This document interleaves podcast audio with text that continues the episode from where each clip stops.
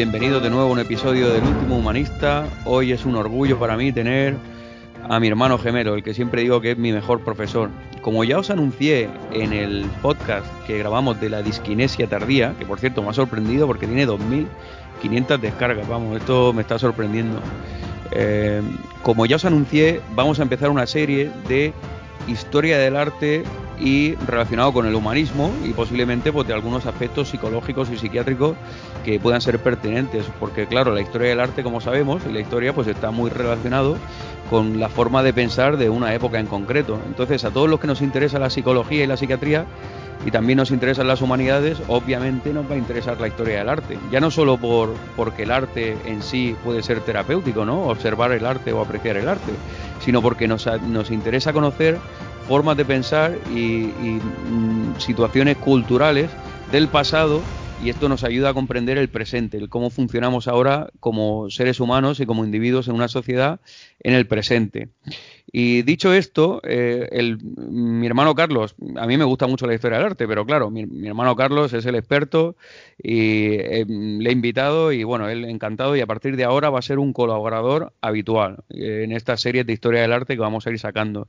Esto es algo que lo quería hacer desde el principio y era el plan original de este podcast. Simplemente que por razones de distancia teníamos que darnos cuenta de la logística, de cómo lo íbamos a hacer. Y ya por Skype hemos visto una manera, nos hemos pillado un par de micrófonos y estamos eh, empezando a grabar. El primer episodio va a ser sobre el Santa Sofía, que es un monumento que vimos los dos, pues estamos en tercero de carrera, ¿no, Carlos? Yo, yo creo que sí, tendríamos unos 21 años o algo así, me imagino. Creo que sí, 21 años, efectivamente.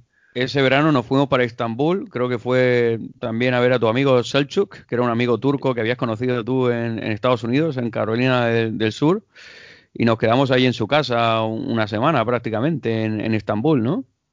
Sí, así fue. A Selchuk lo, lo conocí en, en, el intercambio que hice eh, de tercero, en tercero de carrera, que estuve en, Estados Unidos, en Carolina del Sur, éramos bastante amigos y, y, conforme volví pues a España, recuerdo que tuve varias visitas de, de amigos de allí y yo pues fui fui a verlos también, me fui a Chile también a ver a Alejandro Con, a lo mejor nos escucha, quizás, y, nos fuimos juntos allí, estuvimos en su casa una semana y, y, disfrutamos de la, de la ciudad juntos, aunque él no nos acompañó a ver Santa Sofía, por lo que yo recuerdo.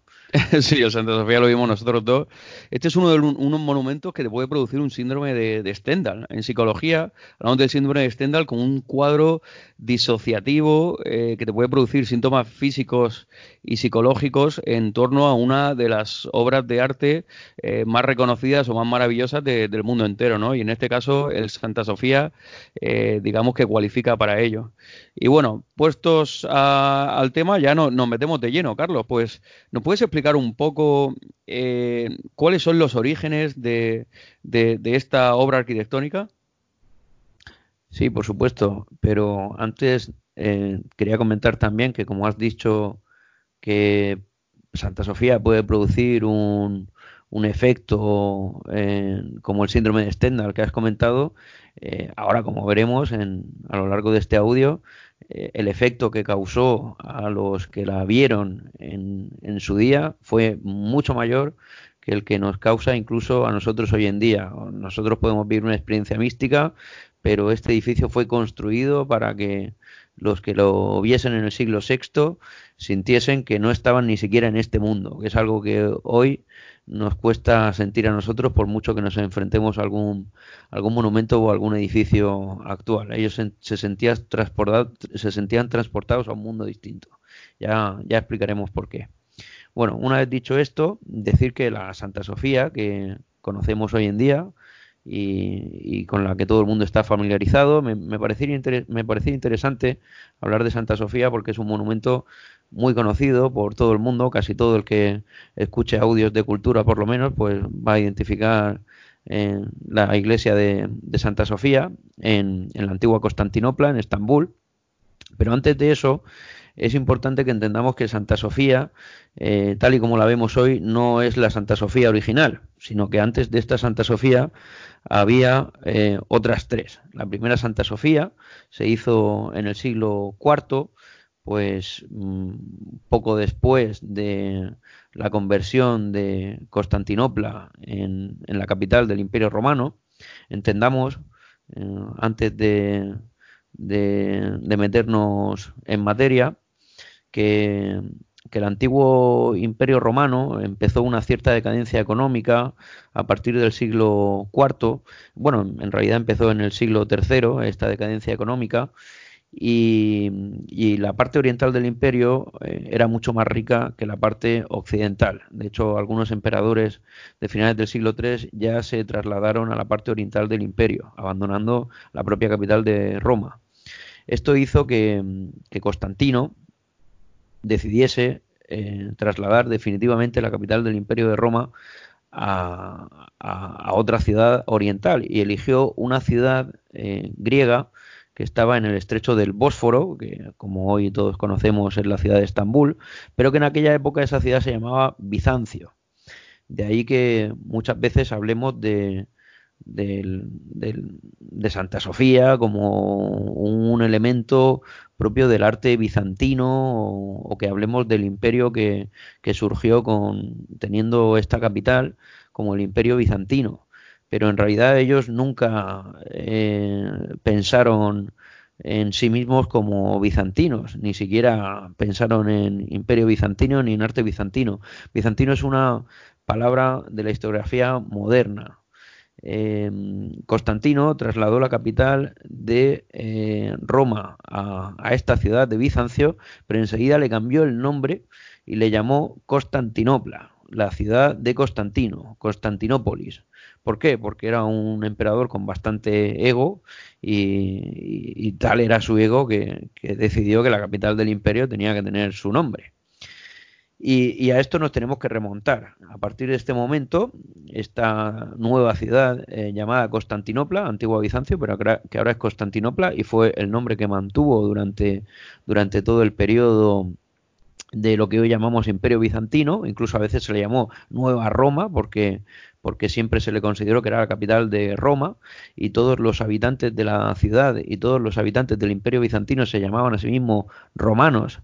Y el emperador que hoy conocemos como emperador bizantino por la historiografía moderna, él se consideraba que era el emperador romano y el emperador de los romanos y que Constantinopla era la nueva Roma, pues en, en esta ciudad, lógicamente, al convertirse en la capital, empieza a embellecerse con un sinfín de, edificios públicos y de edificios cristianos, puesto que ya eh, se había permitido el, cristianismo en época de Constantino em, y, además pues eh, había una eh, creciente mayoría cristiana entre los habitantes del imperio romano.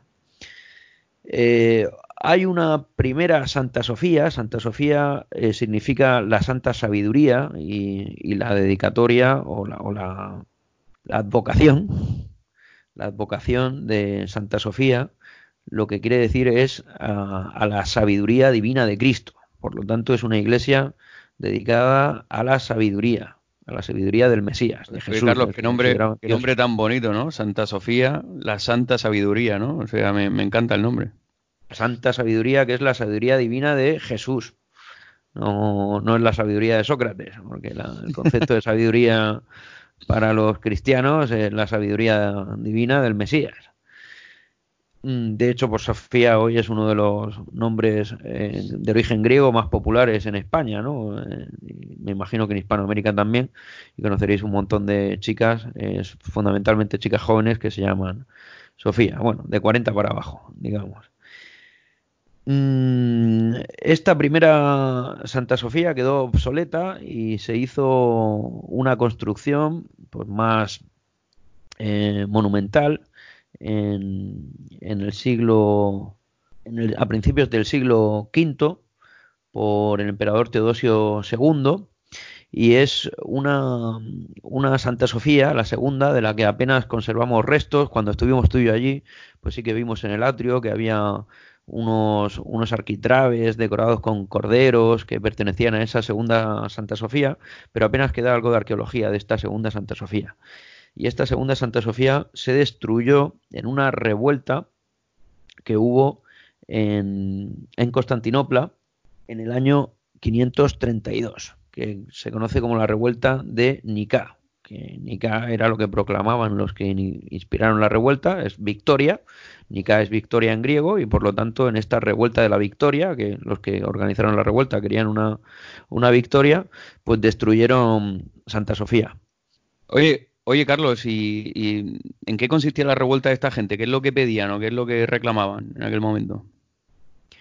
Pues tenemos que meternos una vez más en la mentalidad de la época para, entender qué es lo que llevó a, esta gente a, iniciar una, revuelta. Em, desde el establecimiento del cristianismo como religión del Imperio Romano, primero es religión aceptada y luego es la religión oficial, existía un acalorado debate en las iglesias orientales, en la eh, propia Roma y en, Alejandría, sobre la verdadera naturaleza de Cristo. Tengamos en cuenta que el cristianismo es la única religión monoteísta que proclama que un ser humano es Dios. Y esto planteaba muchos problemas. para los judíos esto era algo casi sacrílego. De hecho, el Mesías ni siquiera se consideraba Dios. Son los cristianos los que luego convierten a Jesús de Nazaret en un Dios. El Mesías pues iba a inaugurar la era mesiánica, como una especie de persona inspirada por Dios, pero en ningún momento era similar a Dios. Dios solo había uno. Los musulmanes que vinieron siglos después en ningún momento consideran a Mahoma Dios. Pero los cristianos, desde el momento en que empieza a crearse una teología cristiana, equiparan a Jesús, que era más o menos pues un, último profeta o un rabino judío, lo equiparan a Dios. Y esto eh, va a suponer un problema importante porque mm, ¿es Jesús igual que Dios? ¿Es Jesús inferior a Dios? ¿Es Jesús Dios? Todos estos todos estos quebraderos de cabeza eh, eh, eran muy difíciles de responder para los teólogos a lo largo de los siglos y al final se acabó adoptando una postura oficial e hizo que muchas otras opciones del cristianismo primitivo pues, fuesen rechazadas. Em, pero en el siglo VI existían dos em, existían dos formas de concebir la naturaleza de Dios dentro de la ciudad de Constantinopla. Una eran la iglesia ortodoxa, que hablaba de que en Cristo existía tanto la naturaleza divina como la naturaleza humana y que podían distinguirse entre las dos, es decir, Cristo se había hecho hombre y era hombre, pero luego al mismo tiempo era Dios, pero también era hombre. Y había otra tendencia, que había sido una tendencia además generalizada en la iglesia eh, de Egipto y que causó una primera escisión entre la iglesia de Constantinopla y la iglesia de Egipto por no ponerse de acuerdo en, esta, en este debate, la otra tendencia decía que mm, la naturaleza divina de Cristo convivía al mismo tiempo con la naturaleza humana y no eran discernibles de tal manera que la naturaleza divina superaba a la naturaleza humana y digamos que la aniquilaba prácticamente. Existía, pero no se podían, no se podían discernir. Es una cuestión que hoy en día nos puede parecer totalmente baladí, pero para ellos era de vital importancia. Bien, y resultaba que en la ciudad de Constantinopla, pues había una aristocracia que comulgaba con la eh, teoría ortodoxa de la naturaleza divina separada de la naturaleza humana de Cristo y una, un grueso de población comerciante que en cambio rivalizaba con, la aristocracia por mm, optar eh, por creer en la segunda eh, en, la, en, la, en la visión de que la naturaleza divina y la naturaleza humana eh, eran difícilmente discernibles en, la figura de, Jesús, digamos la que está más concorde con la iglesia egipcia. Esta, esta otra doctrina se llamaba la doctrina monofisita, propia, como decía, de comerciantes y eh, y de otros sectores de la sociedad menos privilegiados como los aristócratas que estaban más cercanos a la doctrina oficial del imperio. Pero es que además en el hipódromo de Constantinopla, que era el circo el circo máximo de Constantinopla, eh, que había sido mandado construir por, por Constantino, eh, había también dos facciones rivales, los verdes y los azules, que es como hoy en día pues puede ser los dos equipos principales de cada país y que la mitad de la población es de uno y la mitad de la población es de otro. El pues derbi. esto, pues el derby, pues esto ocurría también entre los que apoyaban pues un- una serie de carros de caballos de la facción verde y los que apoyaban a los caballos de la, de la facción azul. Pero como existían tensiones económicas entre estas dos eh, sectores de la sociedad y al mismo tiempo una rivalidad en, de- en el, en el juego, pues eh, eh, la tensión culminó en una auténtica revuelta por parte de la sección de los, de los monofisitas, que era la sección comerciante, eran los, los verdes, y, e iniciaron una revuelta contra, contra los azules, contra la aristocracia y contra la jerarquía. Y una revuelta que llevó a incendiar los palacios del propio emperador del momento en el año 532, que es el emperador Justiniano, que tendremos que hablar también de él para entender eh, Santa Sofía, y, eh, y- y- y la, y la destrucción de la, de la Santa Sofía del, del siglo V. Este emperador Justiniano, que es el emperador más célebre de todo el periodo que conocemos como el Imperio Bizantino y que él en ningún momento se habría llamado a sí mismo em- emperador bizantino, sino que él se consideraba el emperador romano. Eh, este, este Justiniano tenía un general muy famoso también en su época, que se llamaba Flavio Belisario, y confió en él para resolver la revuelta. Belisario fingió una, un acuerdo de paz con, con esta facción verde y los quedó con ellos en el, en el hipódromo, precisamente, y, y allí los aniquiló a todos, mató a unas 30.000 personas. Con- así acabó con la revuelta. No había eh, no, no, no se daban para muchos tratos de paz ni, ni muchas discusiones en estos momentos. Si, si no haces lo que te dice el emperador o no estás de acuerdo con, con la visión del emperador, pues, pues, los mataban a todos y, y fin de la revuelta y problema resuelto. Y con eso se acabó la, la revuelta de Nicá, pero, pero supuso la destrucción de, de Constantinopla y una oportunidad para Justiniano para, para crear un nuevo proyecto. La verdad es que me, me parece súper interesante lo que nos estás contando, Carlos, porque, eh, bueno, para empezar sobre Flavio Belisario, me gustaría recomendar un podcast de nuestros amigos de Histocast, que tienen un, uno dedicado especialmente a Flavio Belisario y tiene mucha información muy interesante, ¿no? Pero eh, lo que me parece más interesante lo que nos has comentado es esta distinción entre los verdes y los azules en torno también a una justificación eh, teológica o una creencia en general, ¿no? Sobre discernir la naturaleza de Cristo entre, digamos, que se pudiera diferenciar la parte humana de la parte divina y otros que pensaban que era indistinguible, ¿no? La parte humana y la parte divina.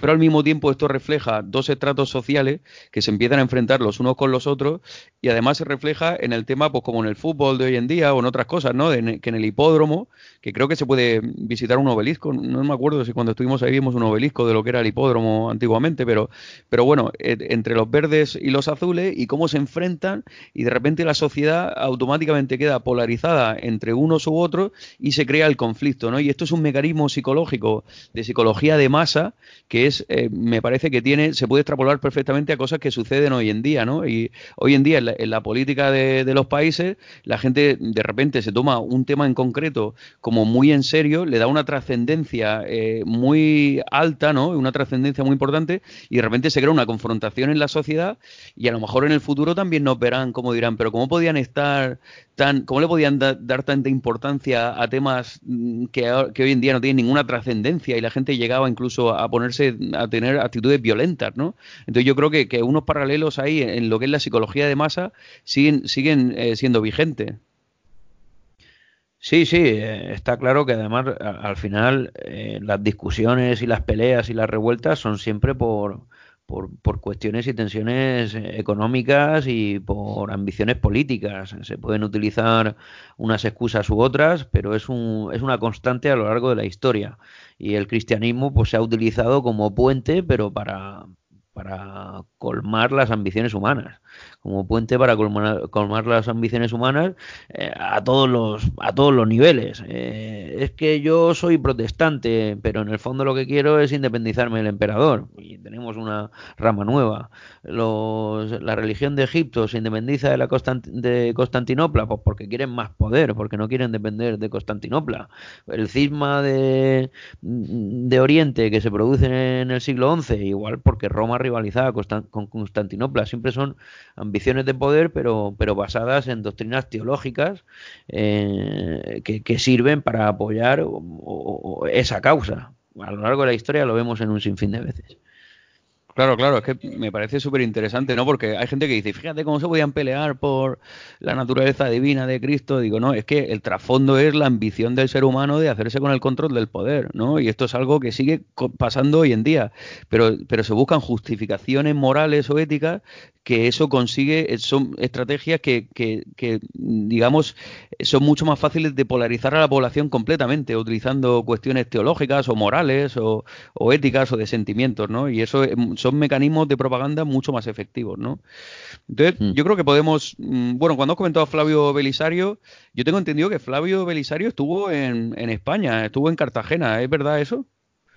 Bueno, en, en, realidad, eh, más que hablar de Flavio Belisario, lo que sería interesante es ahondar un poco sobre la, la figura de Justiniano, que va a ser el, el impulsor de, de, la iglesia de Santa Sofía y que sin duda estaba estrechamente ligado a la figura de Flavio Belisario. En primer lugar también... Venga, pues cuéntanos, un poco de, Justiniano, cuéntalo como tú, como tú veas, Carlos. Vale, al, hilo de lo que estábamos comentando, he de decir que, Justiniano era un cristiano ortodoxo, porque era el emperador, pero su mujer, Teodora, era monofisita, era eh, practicante de, la, de ese credo rival, y sin embargo, pues estaban casados y era una pareja muy admirada por el pueblo en, a lo largo de todo su gobierno y para ellos no supuso ningún problema. Eh, Justiniano eh, dentro de casa pues no sé si tendría muchos problemas pero Justiniano oficialmente apoyaba al credo ortodoxo y por otro lado Teodora pues patrocinó la creación de, de monasterios monofisitas podían convivir si no no tenían la ambición de llegar a las manos por, por poder no en cualquier caso, em, también tenemos que situarnos eh, geopolíticamente en, el siglo VI y, cómo eh, se encontraba el mapa de, Europa. Es decir, el antiguo imperio romano, sabemos que eh, se dividió en dos partes en el siglo V, en la del Imperio Romano de, Oriente y el Imperio Romano de, Occidente. Constantino después las eh, unificó, pero el Imperio Romano se, dividió en, dos partes, en el Imperio Romano de, Oriente y el Imperio Romano de Occidente. Eso lo hizo Teodosio I. Eh, que era hispano, que era de, la, de la, actual provincia de, Segovia. Y, y, la capital del Imperio Romano de Occidente se había trasladado a, Rávena, porque, porque Roma era una ciudad muy insegura y asaltada constantemente por, por, los, por las tribus bárbaras. Esta situación empeoró eh, con el tiempo y, una de esas tribus germánicas pues eh, acabó con el último emperador romano de Occidente en, en que conocemos tradicionalmente como Rómulo Augustulo, ¿no? El, que es un diminutivo, el pequeño, el pequeño el pequeño Augusto, ¿no? Rómulo el pequeño Augusto, quiere decir algo así. Bien, eh, después de esta conquista breve por parte de, esta tribu de, Odoacro, ¿no? que era el, líder de una de estas tribus germánicas, eh, llegó Teodorico el Grande, que era un rey ostrogodo, y eh, llegó a conquistar toda Italia e Hispania. Hispania que había sido previamente conquistada por los visigodos, pero luego se unificó bajo el reinado de Teodorico el Grande. Era en teoría un súbdito del emperador de Constantinopla, pero al fin y al cabo pues era el que tenía el, el poder, el poder en, toda Italia. Para los, eh, digamos, para el emperador romano de Oriente, y no quiero hablar de emperador bizantino, porque en, aquel momento ellos se sentían emperadores romanos, esto fue una usurpación de poder, una usurpación de sus territorios, porque el emperador romano de Constantinopla tenía que poseer todo el imperio romano. Y esa fue la empresa principal eh, que, se propuso Justiniano. Justiniano quería recuperar lo que era suyo, lo que le habían quitado estos germanos, estos bárbaros, este Teodorico. Y, para ello contó con el apoyo de, un gran general romano, el que consideran el último gran general romano, que es este Flavio Belisario, del que veníamos hablando. Además tenía una amistad personal con él porque la mujer de Flavio Belisario, eh, Antonina, había, había sido amiga íntima de la mujer de, Justiniano. De hecho, pues fue la, incluso probablemente la persona que acercó a, Teodora a, la corte y, y así Teodora acabó conociendo a Justiniano y se casó con él y que fue una relación un poco polémica, luego podemos hablar un poco de ella también, mm, pero bueno, vamos a lo que vamos y que si no me pierdo. Y vamos a Flavio Belisario. Flavio Belisario lo primero que hizo fue conquistar todo el norte de África, que había pertenecido al Imperio Romano, como todos sabemos, eh, a los vándalos, que era una de esas tribus germánicas que, había conquistado o usurpado parte de los, de los territorios romanos.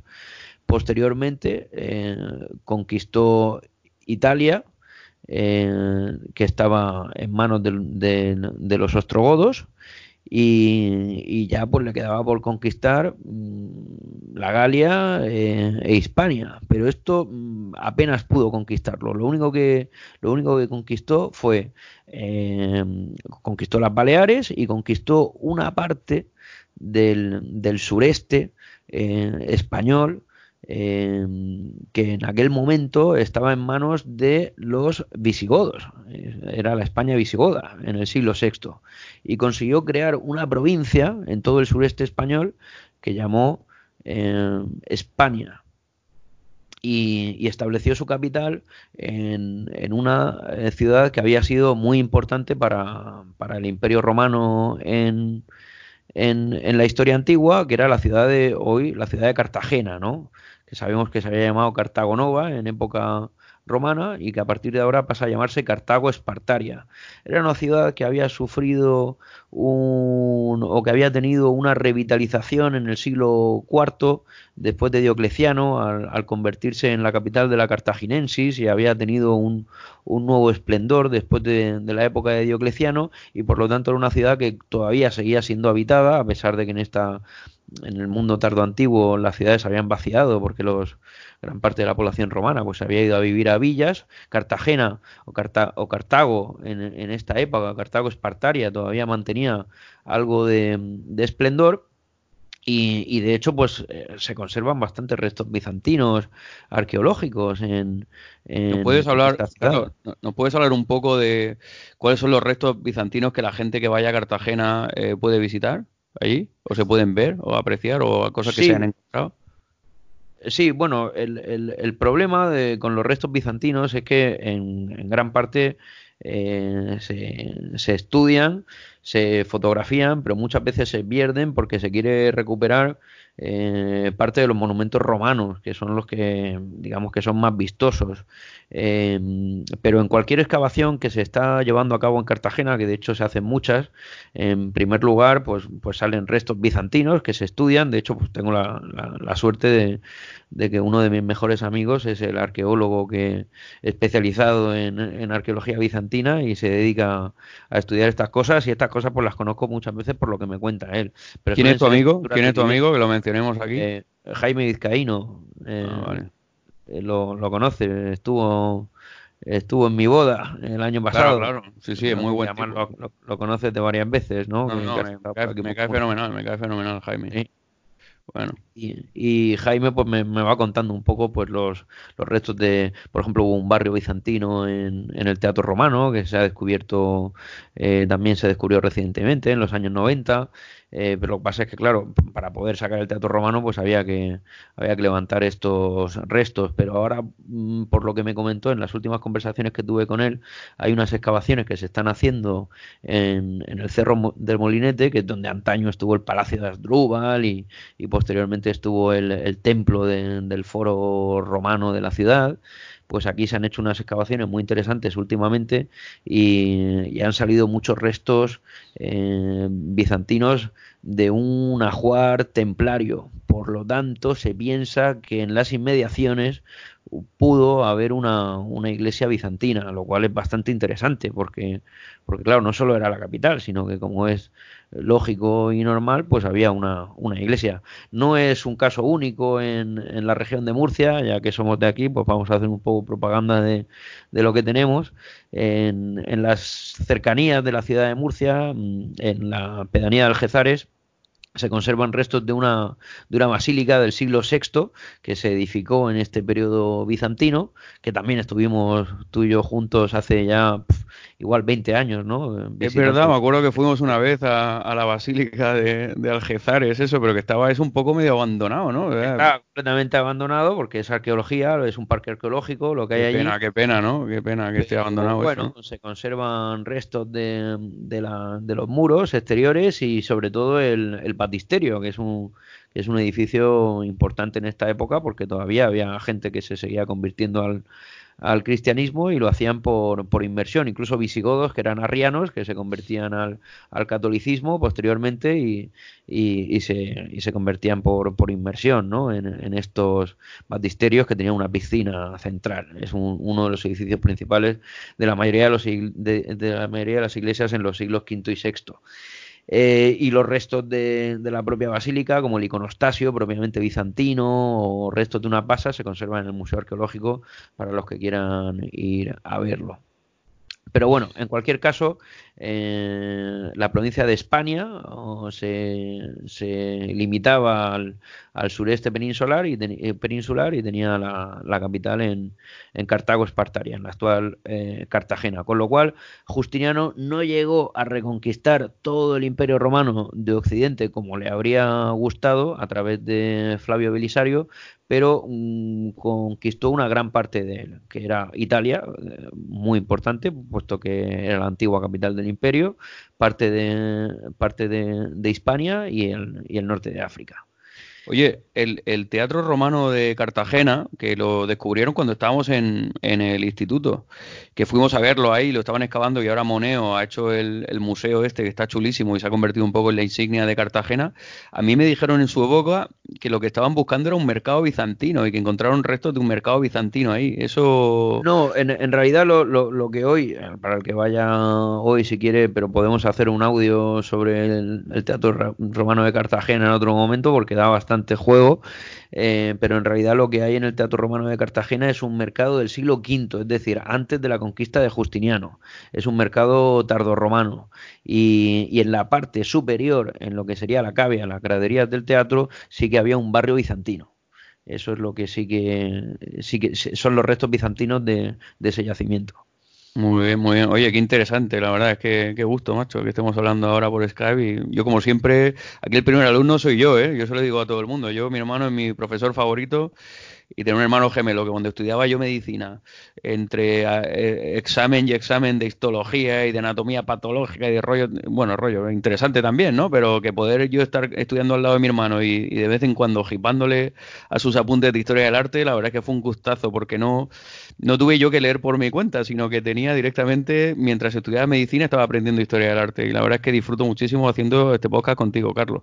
Bueno, Oye, yo lo mismo que de psiquiatría y de psicología y de medicina, todo lo que sé es por ti. Y cada vez me interesa más eso. De hecho, a veces me gustaría dedicarme a la medicina medieval, ¿no? Que es, que es mi especialidad. Y bueno, algún proyecto tengo sobre ello. Bueno, bueno, algún proyecto, algún proyecto podemos hacer juntos sobre medicina medieval, como ya hemos hecho, ¿no? Con la tesis doctoral, que, que de eso ya vendrán algunos podcasts de, de, los temas de mi tesis doctoral de historia de la, de la salud mental en la Edad Media, que, que mi hermano es el director de, de la tesis. Pero bueno, ¿te parece bien que volvamos un poco al tema de Santa Sofía? El, día de mañana haremos un podcast de Cartagena o del Teatro Romano. Ya veremos cómo, cómo lo haremos porque es una pasada todo lo que se ha descubierto ahí, la verdad. Pero esto, podemos volver a lo que llamaríamos ya Justiniano o al, o al tercer Santa Sofía, porque a la gente un poco hay que decirle que cuando hablamos del Santa Sofía, estamos hablando en realidad del tercer Santa Sofía, ¿no? De la, tercera de, la, de la tercera iglesia de Santa Sofía, sí.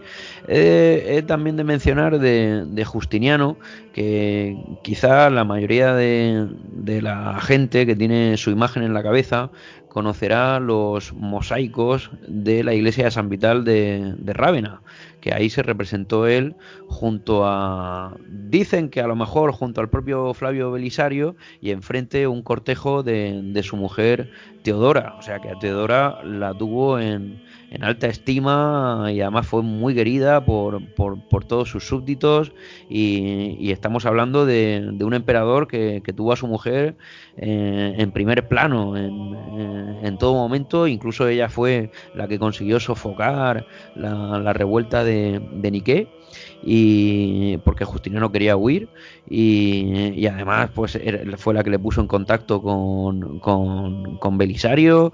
Eh, fue una mujer que tuvo un, un papel fundamental en, en, toda la historia política y, y, se representó en, en, los, en los mosaicos de, de Rávena y tendréis e, esa imagen de, ellos. Sin embargo, de decir que, Justiniano y Teodora nunca estuvieron en Rávena. Con Flavio Belisario conquistó Italia, pero allí tenían un, representante que era el exarca de, de, Rávena, que era el representante de, Justiniano en, en, esa ciudad, pero ellos nunca estuvieron allí. Y esa construcción se hizo en su honor, se les representó a ellos quizá inspirándose en retratos eh, originales, pero nunca pusieron un pie en, su ciudad. Donde sí que ellos patrocinaron la, la construcción de, de, una, de una iglesia fue en Constantinopla, en la capital, y, fue sin duda la, la, iglesia de Santa Sofía de, de Constantinopla.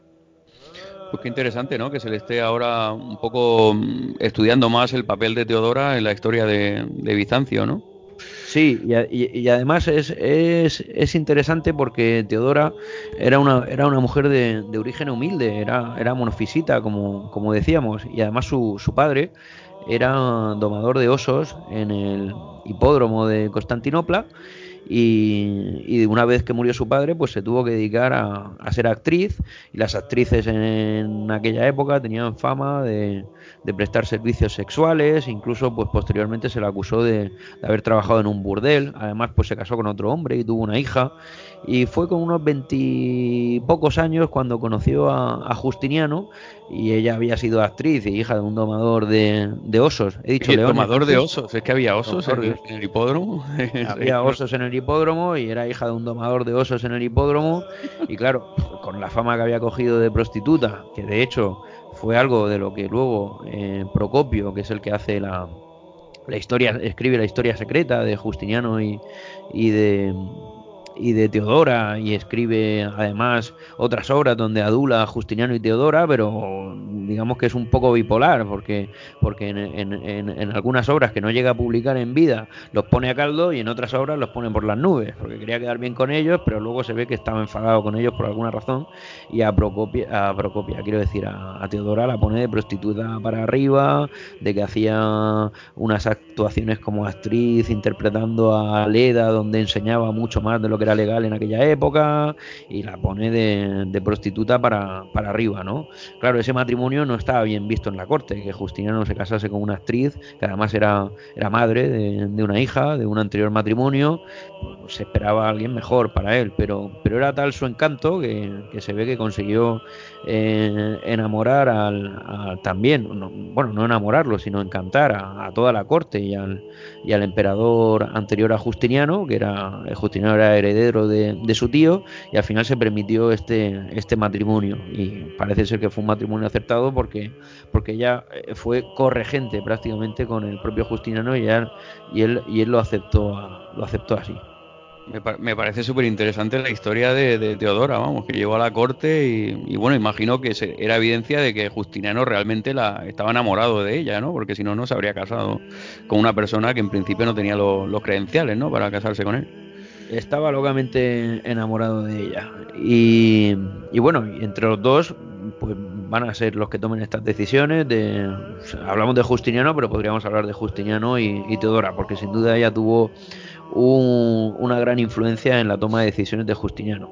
En cualquier caso, después de esta revuelta de Nicá, en el año 532, Justiniano eh, encontró una ocasión idónea para elevar un gran monumento que representase su, imperio, que representase su figura, que representase a Constantinopla como la nueva capital de, Roma y como la nueva capital de todo ese imperio recuperado. Con lo cual nos enfrentamos a un monumento de vital importancia, un monumento que tenía que ser único y un monumento que representase el mayor esplendor de, todo el imperio romano en el mundo tardo antiguo o en, la Alta Media, ¿no? según consideremos este, este periodo.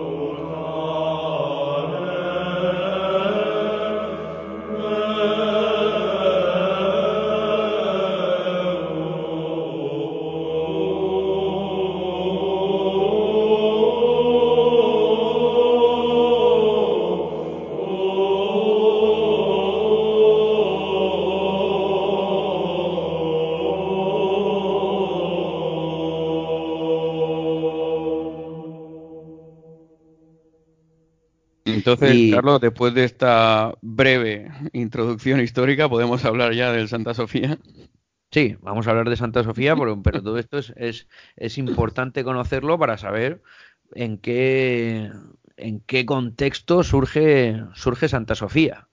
Y Santa Sofía eh, pues, pues, va a ser eh, una iglesia construida eh, directamente por el emperador, una iglesia, una iglesia colosal, una iglesia catedral, una iglesia que va a ser el símbolo del esplendor del, mayor momento de apogeo de todo el imperio bizantino, posteriormente llamado imperio bizantino. O sea que, tenemos que entender la importancia de Santa Sofía, la entendemos precisamente eh, por esto. Bueno, y, he de decir que, que precisamente Santa Sofía, a pesar de, su fama y a pesar de su, de su grandeza, pues fue una basílica que se construyó en cinco años. Se empezó en el año 532, en el que tuvo lugar la revuelta de, de y se terminó en el 537. De hecho, se dedica el día de Navidad del año 537, de forma eh, simbólica. Un, día pues, muy importante para el cristianismo. Y para ello se contó con los mejores ingenieros y arquitectos de la época. Conocemos los nombres de los dos arquitectos que, van a participar en la construcción de Santa Sofía, son Antemio de Trayes e Isidoro de Mileto. Puede ser que ellos hubiesen mm, trabajado en alguna iglesia anterior de la, de la, capital de Constantinopla, porque los rasgos de Santa Sofía no eran unos rasgos completamente novedosos. Hoy vemos Santa Sofía y la comparamos con las basílicas romanas de tres naves con techumbre de madera, que era precisamente como era la anterior Santa Sofía, la, la Santa Sofía de principios del siglo V, Pero lo que pasa es que a lo largo del siglo V eh, hay una serie de, construcciones en el imperio romano de, Oriente que tienen una gran cúpula eh, central, tienen una planta centralizada, digamos. Eh, pues existía en, existían en, el norte de lo que es la, península Anatolia una, una, iglesia con estas características y posteriormente en Santa Sofía se habían hecho un par de iglesias así, un par de iglesias con gran cúpula central y van a basarse en esta tradición. Estas iglesias eran San Sergio y San Baco y Santa Irene, que alguna de ellas vimos también cuando estuvimos por allí por, por Estambul. Pero Santa Sofía va a superar a todo esto va a construir una gran cúpula central en una iglesia gigantesca en, eh, la que convive una planta basilical propia de la tradición eh, romana con esta nueva planta centralizada. Es decir, tenemos, tenemos tres naves en, en Santa Sofía. La nave central es del doble de tamaño de las naves laterales. Y esa nave central en su centro tiene una inmensa cúpula eh, y no se había construido hasta la época nada parecido. Es decir, la única cúpula que se conocía era la cúpula del Panteón de Roma, que se había construido, eh, reconstruido en época de Adriano, que es cuando se hace, cuando se hace esta cúpula. Es decir, en el siglo II, Santa Sofía eh, se construye mm, unos cuatro siglos después, pero va, pero va a construir una gran cúpula sobre una basílica, no sobre un muro macizo, como, como, ocurre en el Panteón, que está completamente ciego el muro y solo tiene un óculo en la parte superior. ¿Cómo hacemos una gran cúpula sobre un, sobre un edificio inmenso y además una cúpula completamente horadada por, por ventanales eh, para que entre muchísima luz? Porque la iglesia de Santa Sofía es una iglesia llena repleta de ventanales para que entre la luz. Y esto era toda una auténtica virguería de la ingeniería y de la arquitectura en estos momentos. Y lo van a hacer mediante el siguiente sistema. Esto es lo típico que se explica de Santa Sofía. Santa Sofía, si vemos su planta, si esto es un audio, no, no, no podemos ver imágenes, pero por una descripción os lo podéis imaginar. Pues os imagináis una iglesia de tres naves donde la nave central es del doble tamaño que las naves laterales y que en esa nave central eh, hay justo en medio una cúpula gigantesca. Esa cúpula se sostiene porque tiene otras dos semicúpulas a los lados, es decir, a lo largo de la nave hay dos medias cúpulas que ayudan a repartir el peso de la cúpula principal y esas dos mm, semicúpulas o medias cúpulas reparten el peso en otras pequeñas eh, semicúpulas que lo distribuyen a los contrafuertes principales de la iglesia, que eso es lo que vemos en Santa Sofía. Cuando la vemos exteriormente, vemos unos enormes contrafuertes que son los que sostienen la, cúpula principal, pero esos contrafuertes consiguen sostener eh, eh, la cúpula precisamente porque el peso de la cúpula se distribuye por medio de otras dos cúpulas que luego se convierten en cuatro para concentrarlo en esos lugares. Y así eh, se consigue una obra de ingeniería y arquitectura eh, de, una gran magnitud y, completamente eh, diáfana, porque está llena de ventanales para que entre la luz. Luego hablaremos de la importancia de la luz en el templo y, fue un, logro arquitectónico de primerísima calidad, algo inaudito que hasta, este, hasta este momento. Claro, una verdadera obra de ingeniería. Una pregunta, ¿cómo dos cúpulas luego se convierten en cuatro? ¿Porque tuvieron que improvisar o...? No, no, no, no, no, lo que quiero decir es que hay una cúpula central gigantesca, es que estoy viendo la planta, todo el mundo podría verlo, y esta eh, cúpula gigantesca tiene otras dos eh, semicúpulas eh, a oriente y a occidente. Y luego estas dos eh, medias cúpulas de oriente y de occidente que ayudan a sostener la cúpula central, que es la más elevada de todas, cada una de estas dos tiene otras dos cúpulas semicúpulas a los lados que ya distribuyen el peso en los contrafuertes. Es decir, el peso de la cúpula principal se reparte en dos semicúpulas y esas dos semicúpulas a su vez lo reparten en otras dos semicúpulas que lo concentran en los contrafuertes. Eso desde un punto de vista arquitectónico. El que vea la planta eh, lo, entenderá, lo entenderá perfectamente. Pero esa es, la gran aportación arquitectónica de Santa Sofía, el, el haber conseguido elevar una gran cúpula en el centro de la, de la iglesia. y, y, luego he de decir que, que, de, que de Santa Sofía, más allá de, de la virguería arquitectónica, eh, Justiniano la cubrió entera de mosaicos dorados, mosaicos dorados que se conservan en parte en su, en su nártex, que sería el, pórtico de, entrada y en algunas partes del edificio también se conservan estos mosaicos dorados. No eran mosaicos figurativos porque al hacerla en solo cinco años pues no le dio, no le dio mucho tiempo, pero, pero eran mosaicos dorados. Oye, Carlos, ¿y, conseguían, o sea, sabían si eso iba a aguantar, lo de la cúpula? o sea, ¿era una técnica totalmente innovadora o se había probado cosas así? O sea, ¿había alguna expectativa de que eso aguante en aquel momento? Pues una pregunta pertinente porque precisamente no, no, aguantó. Era tal la virguería arquitectónica del momento que la cúpula se derrumbó en dos ocasiones. Con la suerte con la suerte de que se llegó a, reconstruir en época de Justiniano las dos veces.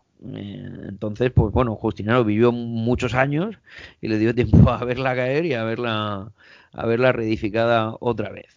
Esperemos que no hubiera pillado a, algunos cuantos rezando, ¿no? Cuando se cayó las otras dos veces ahí dentro, debajo de la cúpula. Pues es probable que pillase alguno, pero en aquella época la, frontera entre la vida y la muerte tampoco te ibas con Dios, eras feliz y al paraíso, porque Dios lo había querido así, no se calentaba mucho más la cabeza. Bueno, bueno. Y, y, bueno, y se cayó dos veces, pero la, la, que conservamos hoy también es de época de, de Justiniano. Eh, por lo demás, eh, es interesante que eh, Justiniano cubrió la iglesia completamente de mosaicos dorados. Algunos de estos mosaicos se observan muy bien en el nártex, que es el pórtico de, de la iglesia, son de época de Justiniano y son mosaicos de oro que tienen una pequeña decoración de rosetas y algún símbolo de la cruz, pero básicamente eran mosaicos no, figuras, no figurativos, eran mosaicos dorados. Y muchos os preguntaréis, ¿y por qué en las iglesias bizantinas o en los iconos bizantinos siempre se ve un fondo dorado, no? Esto, el que tenga cierta familiaridad con el mundo bizantino, con los iconos bizantinos ortodoxos, verán que, siempre hay un fondo dorado. incluso en los iconos eh, occidentales, en la pintura occidental de influencia bizantina, pues siempre se ve ese fondo dorado, ¿no? Sí, de, hecho estaba yo hace poco en el Museo del Art Institute de Chicago y yo veía eh, iconos cristianos italianos que tenían fondo dorado también. Claro, siglo XII, XIII. Claro, pero precisamente como, como Justiniano va a conquistar Italia, pues una parte importante de Italia estuvo bajo, bajo el dominio bizantino o bajo el, imperio, el dominio del Imperio Romano de, Oriente durante muchos siglos e hizo que partes de Italia como Venecia, como Amalfi, como el sur de Italia tuviesen tanta influencia bizantina que la tradición bizantina permaneció en, en, Italia y muchos la pintura italiana de la bajada media parte de esta pintura bizantina y luego pues se va desarrollando a su manera pero bueno el fondo dorado es una de las características propias de, del, mundo bizantino o del imperio ¿Y por Qué? ¿Por qué el fondo dorado? Pues esto nos tenemos que remontar al Evangelio de San Juan. En el Evangelio de San Juan tenemos una visión de Jesús, una visión de Cristo muy lumínica. Es, es un Cristo que es semidivino, no es, no es, es distinto al Cristo de los otros tres evangelios. En el Evangelio de San Juan, Cristo es una figura mística es una figura semidivina. Y hay una serie de, de versículos eh, que transcriben palabras atribuidas al propio Jesús en los que nos dice eh, San Juan que Jesús decía, yo soy la luz del mundo, yo soy el camino, yo soy la verdad. Estos versículos aparecían normalmente en las representaciones de, Cristo en, el imperio oriental. Eh, Justiniano decidió cubrir completamente la, Basílica de Santa Sofía con, mosaicos dorados eh, y esto se debe al, Evangelio de San Juan, en el que vemos una visión mucho más mística de, Jesús respecto a los, otros, a los otros tres evangelios. E incluso el, autor del Evangelio de San Juan nos da una versión semidivina del Mesías y pone en su boca frases como las de yo soy la luz del mundo o yo soy el camino, yo soy la vida. Y estas frases generalmente se incluían en las representaciones de, Jesús eh, como Mesías de Jesús en la segunda venida, eh, según el Apocalipsis, aparecía con un libro abierto en las representaciones de la Iglesia Romana Oriental con estas frases en las que nos decía yo soy la luz del mundo.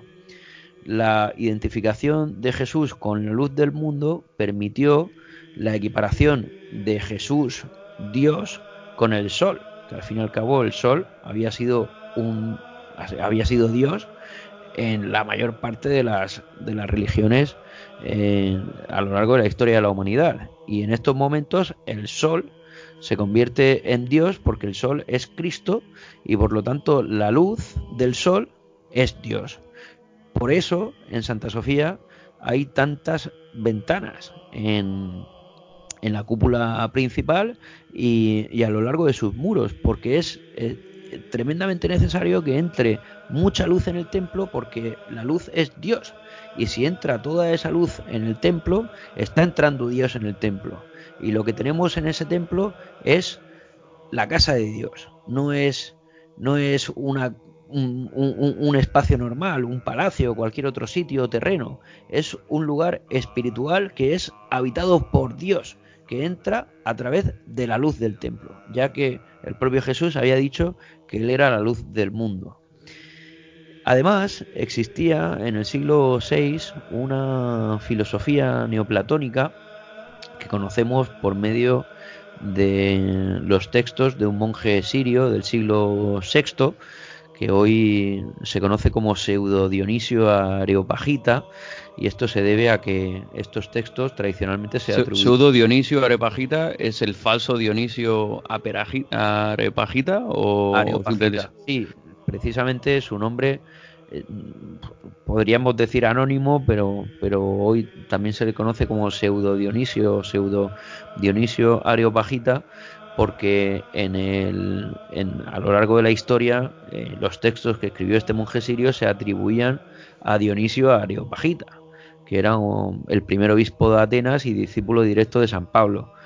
Y, como hoy sabemos que Dionisio Areopagita no pudo escribir estos textos, sino que estos textos derivan de la mentalidad del, del, Imperio Romano Oriental alrededor del siglo VI y que, tuvo, y que tuvieron que ser escritos probablemente en Siria, pues al no conocer el autor, pues se le llama los textos del pseudo Dionisio Areopagita, del falso Dionisio Areopagita. Pero en cualquier caso, estos textos son tremendamente importantes para conocer toda la estética bizantina y tremendamente importantes para conocer la estética de la arquitectura gótica, porque estos textos, la ideología de estos textos, sirvió para inspirar la estética bizantina y unos siglos después la estética de las catedrales góticas. Estos textos dicen mm, lo siguiente, basándose precisamente en el Evangelio de San Juan, nos llegan a decir que, eh, y en Platón, nos llegan a decir que Dios es la belleza y la bondad absoluta. Platón nos hablaba de un mundo perfecto, del mundo de las ideas y de que el mundo terreno pues es un mundo imperfecto, es como el falso reflejo de, o, un reflejo mm, o un mal reflejo de ese mundo perfecto. Se Dionisio Areopagita lo que nos va a decir es que eh, Dios es la belleza y la bondad absoluta, pero va a equiparar esta belleza, belleza y bondad absoluta con el sol y con, y con las estrellas, pero sobre todo con el sol. Por lo tanto, si el sol es Dios y es la belleza y bondad absoluta, eh, basándose también en Plotino, esa belleza y bondad absoluta se transmite al mundo. Se transmite al mundo por medio de la emanación y por medio de la irradiación. Es decir, el sol es la belleza y la bondad absoluta, pero a iluminarnos con nuestros rayos nos está transmitiendo algo de, nos está transmitiendo algo de esa belleza y esa bondad absoluta. Y va a pensarse Dionisio, de ese modo los objetos que más luz reflejan son los, objetos más cercanos a esa belleza y bondad absoluta. Son los objetos más cercanos a Dios. ¿Cuáles son los objetos que más luz reflejan? Pues el oro y los metales preciosos, sobre todo el oro. Por lo tanto, al cubrir de oro eh, o de mosaicos dorados toda la iglesia de Santa Sofía, lo que estamos consiguiendo es que entre toda la luz del exterior, que se refleje en esos mosaicos dorados y que se produzca un espacio que no es un espacio terrestre, que es un espacio divino, que es la casa de Dios. Y esta era la intención de, de Justiniano al cubrir toda la iglesia de mosaicos dorados. Y de hecho, y esto hablábamos al principio de la conversación, eh, no, sobre, sobre el síndrome de Stendhal, ¿no? Hablábamos al principio del audio. Esta fue la, impresión que provocó en los espectadores de la época, porque precisamente Procopio, del que hemos hablado eh, anteriormente, eh, que es el que pone a parir a, Teodora, nos hace una descripción de Santa Sofía tal y como era en época de Justiniano. Y bueno, nos habla de que la construyen Antemio de Tralles e Isidoro de, Mileto, y, nos habla de, pues, los inmensos mármoles eh, que cubrían toda la iglesia, eh, dice, la iglesia se ha convertido en un espectáculo de gran belleza, magnífico para los que pueden gozar de ella e increíble para los que de ella oyen hablar. La describe como un auténtico paraíso. Y hay una frase que, que, nos, que, nos, que nos dice un poco cómo, lo que se siente, lo que uno siente cuando entra allí. Nos dice, bueno, habla de la cúpula diciendo, parece que no está construida de sólida mampostería sino que se sostiene desde el cielo por medio de una cadena dorada. Eh, precisamente se sostenía por medio de una cadena dorada porque está completamente eh, perforada por, por, ventanales por los que por los que entra la luz y parece que, se sostiene directamente que es una cúpula etérea esa es la, impresión que, Procopio tenía y los que la visitaban en, en ese momento Procopio nos habla de que, de que todo está cubierto de mármol y de oro. Eh, hay cubiertas abovedadas de oro y luego hay una parte que me parece especialmente interesante porque nos dice siempre que se acude a esta iglesia para rezar se comprende inmediatamente que este trabajo se ha realizado no por el poder o la habilidad humanas sino por la influencia de Dios. Y así la mente del visitante se eleva hacia Dios y flota en las alturas, pensando que él no puede estar lejos, sino que debe amar el habitar en este lugar que él mismo ha escogido. Es decir, me, Procopio lo que nos está diciendo es que esta es la morada de Dios, que Dios la ha elegido y que uno cuando va y ve todo eso y ve todo ese oro, no se siente que está en este mundo, se siente elevado a las alturas y se siente en conexión con Dios. Y esa fue la intención de Justiniano y la intención de los arquitectos y los, y los decoradores de mosaicos bizantinos al hacer un edificio completamente dorado, al hacer un edificio cubierto entero de mosaico dorado y al hacer un edificio lleno de ventanales para los que entre, para que pueda entrar la luz de Dios. En un edificio en el que cualquiera que entrase se sintiese que no estaba en este mundo, sino que estaba en el paraíso junto a Dios. Oye, qué interesante, la verdad. ¿Y qué te iba a decir? Yo, por, por mi entendimiento general, así como persona laica, el, el tema de la luz como algo divino eh, no es algo característico solo del cristianismo, ¿no? Sino que en Egipto, por ejemplo, sí que, me acuerdo, estando en templos de Egipto, que, que sí que jugaban mucho con la luz, ¿no? En la parte más en la parte más sagrada. Y también se me ocurre, que esto es puramente especulativo, sino el, si, si el tema de la cúpula podría ser importante a la gente cuando existe algún paralelo entre la bóveda celestial y una cúpula en general, o, esto es pura especulación mía.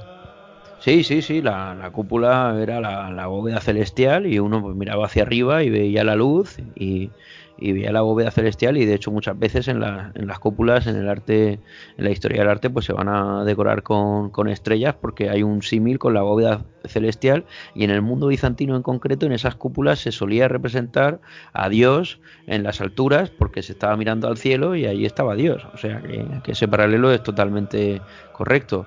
Y efectivamente los egipcios eh, tenían una, una, obsesión con la luz y con el sol y con, y con Dios porque, porque el sol era Mon-Ra, que es el principal de los dioses egipcios. Por lo tanto, por lo tanto, por eso tenía ese protagonismo el Sol y las pirámides y los obeliscos estaban orientados al Sol porque se consideraba que cuando el Sol estaba en su cúspide a las 12 del mediodía, pues irradiaba eh, directamente al obelisco o a la pirámide, que además estaba también cubierta de oro normalmente, la punta, y todos esos rayos irradiaban al, mundo, que era el poder de, de Amon-Ra, que es el poder del Sol. O sea que hay un paralelo total entre, entre la visión que que los cristianos tienen de Jesús en, a través de San Juan, del Amon-Ra egipcio y del y del Apolo y del Apolo Helio de los griegos y de los romanos. Eso eso eh, el, Apolo Helio que lo ve Dios todo, ¿no? está en todas las culturas humanas. En, Delfort, ¿no? El, Apolo que lo ve todo y bueno. bueno, Apolo Helio es Apolo, Helio. Hay una fusión ahí en el mundo grecorromano. el Sol es Helio, pero al mismo tiempo se asocia a Apolo se asocia a Apolo, ¿no? Qué interesante mm. esto, ¿no? Porque sí que vemos que a nivel cognitivo, en diferentes civilizaciones, y no tiene por qué ser una metáfora heredada, porque se ve la conexión entre la, la observación astronómica y la, y la conexión, la conexión trascendental frente al pensamiento mágico o a la conexión con lo divino, se ven diferentes civilizaciones en las que no había comunicación. Yo me acuerdo hace poco en el podcast de los neandertales que decía, oye, pues ¿por qué no los puntitos rojos que hacían los neandertales en las cuevas podría ser un reflejo de la observación astronómica, pues es una teoría altamente especulativa, pero podría, podría ser. Bueno, de hecho, solo tenemos que mentarnos en, la mentalidad de una persona de aquella época. Ellos no, no tenían ni idea de, que el Sol era una estrella y que, que las estrellas eran soles a, a, millones de, a miles de millones de kilómetros de, de distancia y que pertenecían al 0,1% de las, de las estrellas que podemos ver en nuestra galaxia, que es una de los 100.000 millones de galaxias que hay. O sea, ellos no tenían absolutamente ni idea de eso. Ellos solo veían que eh, cuando hacía calorcito y se estaba bien es porque había una bola de fuego ahí arriba y cuando eso se iba pues había otra bola que no daba tanto calorcito pero y que no se estaba tan bien pero que bueno que debía ser importante también con lo cual pues tenemos el dios sol y el dios luna en cualquier en cualquier cultura porque hace poco estaba escuchando los dioses basados en la ignorancia no no tenían ni idea de lo que eso significaba y el cristianismo heredó eso también al, al al, convertir a, Jesús Dios en, el sol. Me está recordando esto, estaba escuchando un podcast hace muy poquito, que salió hace muy poco en, en, Luces en la Oscuridad, con Antonio Piñero, y él explicaba un poco la observación astronómica en el siglo I, en Israel del siglo I, y que ellos explicaban como que las estrellas eran perfectas porque no cambiaban de lugar pero los planetas y todo eso, eso, eso se, se movía, ¿no? Eh, como la Luna, eh, Venus, eh, Marte, eso eran como bóvedas celestes que, que, se movían y al moverse es porque estaban muy cerca de la Tierra y como la Tierra estaba corrupta, pues lo más cerca que estabas de la Tierra, como esas cosas celestes que, que se veían como más grandes, estaban corruptas por la propia Tierra y conforme te alejabas más, ya las estrellas, eso era ya la perfección, porque estaba ya más lejos y más, más alejado de la Tierra corrupta, ¿no? Y que es así como entendían ellos, el, digamos, la astronomía, ¿no? En aquel momento, mezclándolo con lo religioso, ¿no? Claro, la, astronomía y la astrología, ¿no? En estos momentos hablamos más de astrología. La astrología y la religión están, están estrechamente unidas en, casi todas las culturas. Em, pero bueno, volviendo a, a Santa Sofía, eh, he de decir que la decoración de Justiniano fue mm, prácticamente, eh, fue eh, casi en su integridad no figurativa. Se especula si, si pudo haber alguna representación de Justiniano y, de Teodora en algún, en algún tipo de, de, de, tapiz, o, pero no, pero básicamente la hizo en cinco años y fue y fue toda de mosaico dorado con, con pequeñas cruces. Em,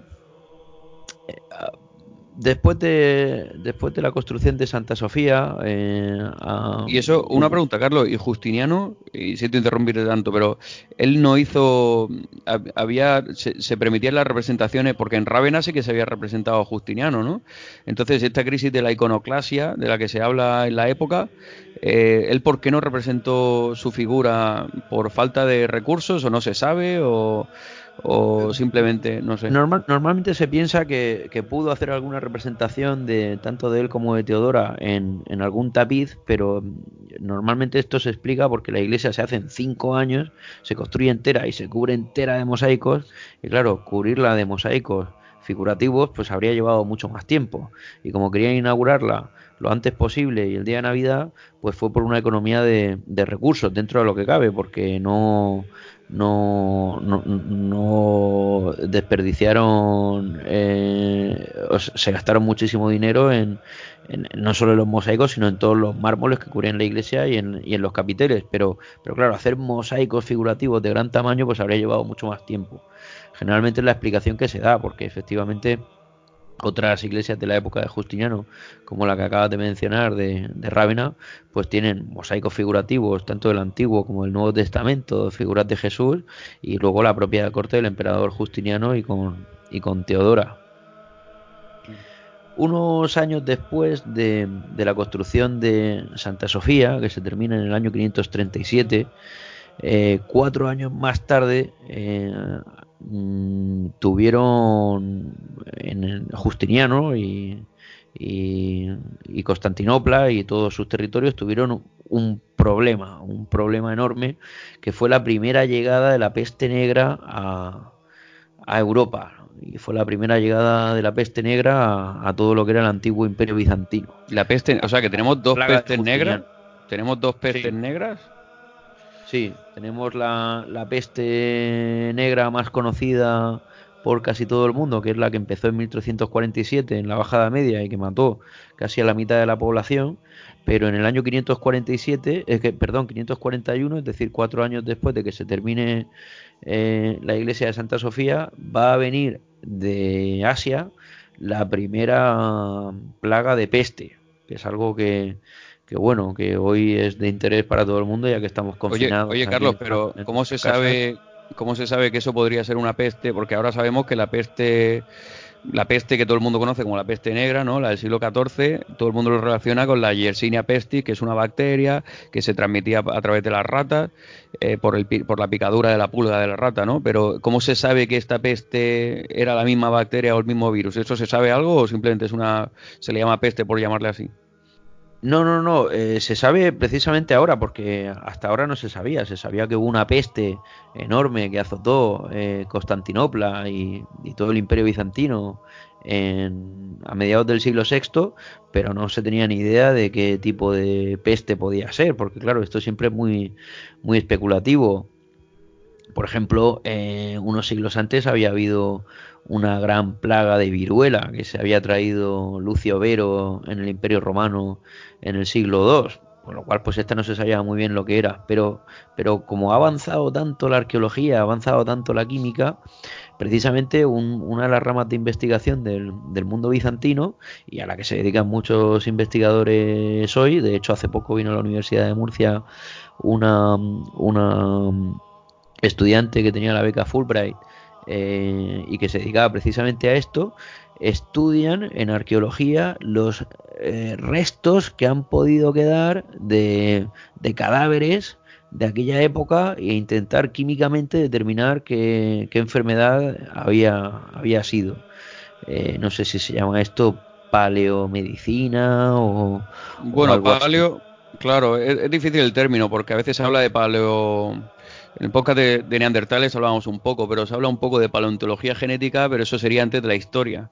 Esto sería algo así como el, estudio histórico de la medicina a través de la química o de restos óseos que se ha hecho muchas veces. El propio Gregorio Marañón le gustaba a veces analizar los, restos óseos de algunos reyes y, hacer especulaciones sobre algunos de los reyes de Castilla, especulaciones un poco endocrinológicas, pero hoy en día a través de los test eh, genéticos, sobre todo cuando quedan restos de ADN o a través del análisis eh, químico de los restos óseos que nos han quedado o de algunas zonas donde pueda quedar material orgánico, se pueden hacer especulaciones más ciertas sobre ah, determinadas enfermedades que hubieran ocurrido en el momento, ¿no? A, través de niveles de calcio eh, o alteraciones eh, químicas en los restos óseos muchas veces.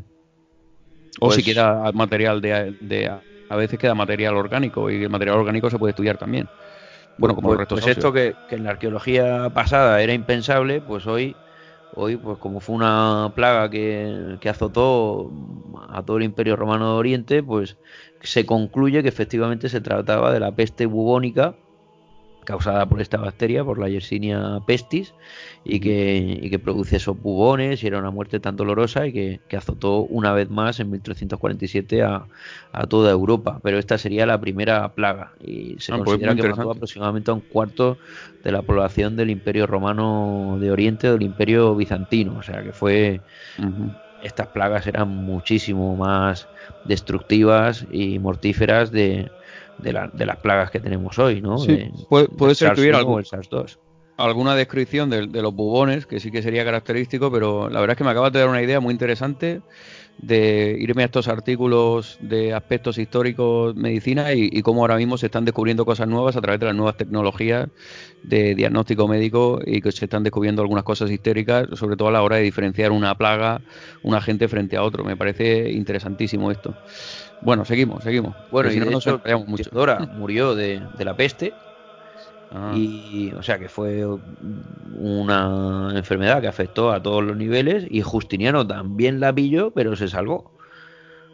Y, vivió pues unos cuantos años más. Es que Justiniano eh, murió, murió siendo bastante mayor. Murió con, murió en el año 565. Es decir, que tenía exactamente pues a ver, 65 más 17, 83 años. 65 más 17 eh, serían 82, 82, ¿no? 65 bueno, 82 o 83, dependiendo en qué mes hubiera nacido, pero sí, entre 82 y 83 años.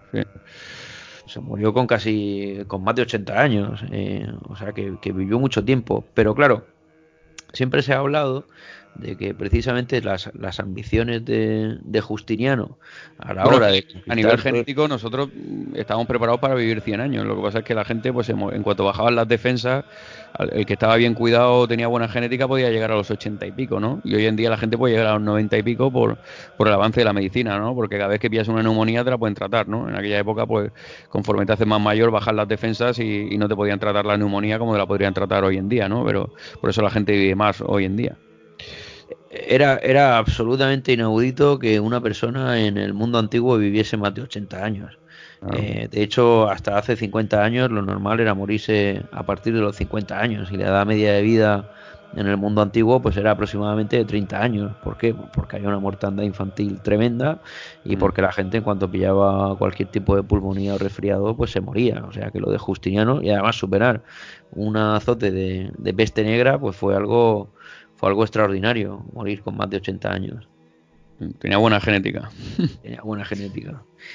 Y, se habla siempre de Justiniano de que, de que a pesar de haber llevado al imperio romano de Oriente a su máximo esplendor, pues fue, precisamente también parte de su, de su caída, porque a partir de estos momentos se había gastado tanto dinero en, en, en hacer batallas, en conquistar, reconquistar parte del imperio de Occidente, eh, construir un montón de iglesias y encima tuvo la mala suerte que le vino este azote de, peste y a partir de estos momentos el imperio eh, romano de Oriente se sumerge en una crisis importante que, en el siglo VII pues se ve incluso más afectada ante el paulatino avance del, imperio islámico, que había sido la, nueva fuerza que surge en Arabia con, con Mahoma y que acaban conquistando rápidamente Siria, que era una de las provincias más ricas del, Imperio Romano de Oriente y, todo el norte de, África. Y luego ya más tarde la península ibérica, como, como muchos sabemos, en, a principios del siglo VIII. Pero ya empieza una, una leve decadencia. No obstante, el, el imperio eh, romano se consideraba que seguía teniendo su capital en Constantinopla y que el patriarca de Constantinopla pues era más o menos uno, si no el principal, pues uno de los principales representantes de, la iglesia y, y, bueno, siguen teniendo, siguen teniendo una importancia política importante precisamente como la mayoría de las discusiones en torno a las cuestiones teológicas se llevaban a cabo en este territorio, bien en Constantinopla o en territorios cercanos, en, el siglo VIII va a tener eh, lugar un, una, controversia teológica que va a afectar directamente a la historia del arte y a, y a las imágenes. Y es lo que conocemos como la controversia iconoclasta bizantina. ¿Nos puedes explicar un poco más esto de la iconoclastia bizantina?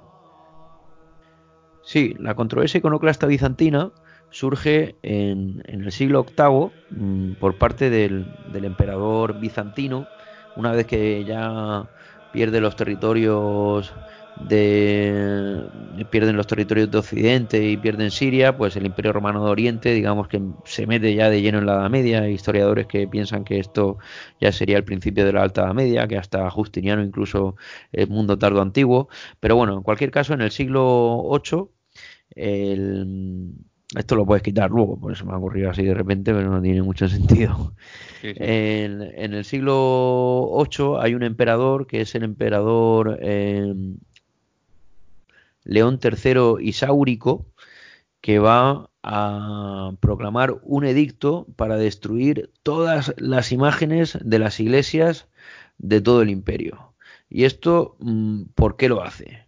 Pues lo hace porque en ese momento mm, se pensaba que adorar imágenes de Cristo o adorar imágenes de la Virgen consistía en un acto de idolatría, que en realidad siempre había sido un acto de idolatría desde el primer momento del cristianismo, pero intentaba justificarse de diferentes maneras para decir que no era idolatría porque en realidad no estaban adorando a un ídolo, sino que se adoraba mentalmente la figura de Dios y que el signo o el símbolo ayudaba a la adoración mental.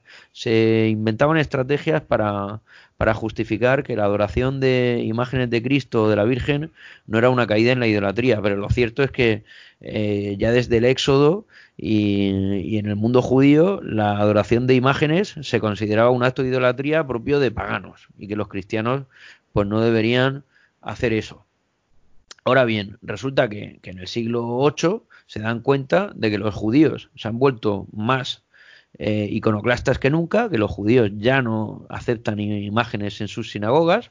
Había una importante población judía en el, en el, Imperio Romano de Oriente y que habían aceptado la creación de imágenes en sus sinagogas en épocas anteriores, pero en estos momentos deciden, deciden que no. Los judíos se hacen más iconoclastas que nunca y empiezan a destruir las imágenes.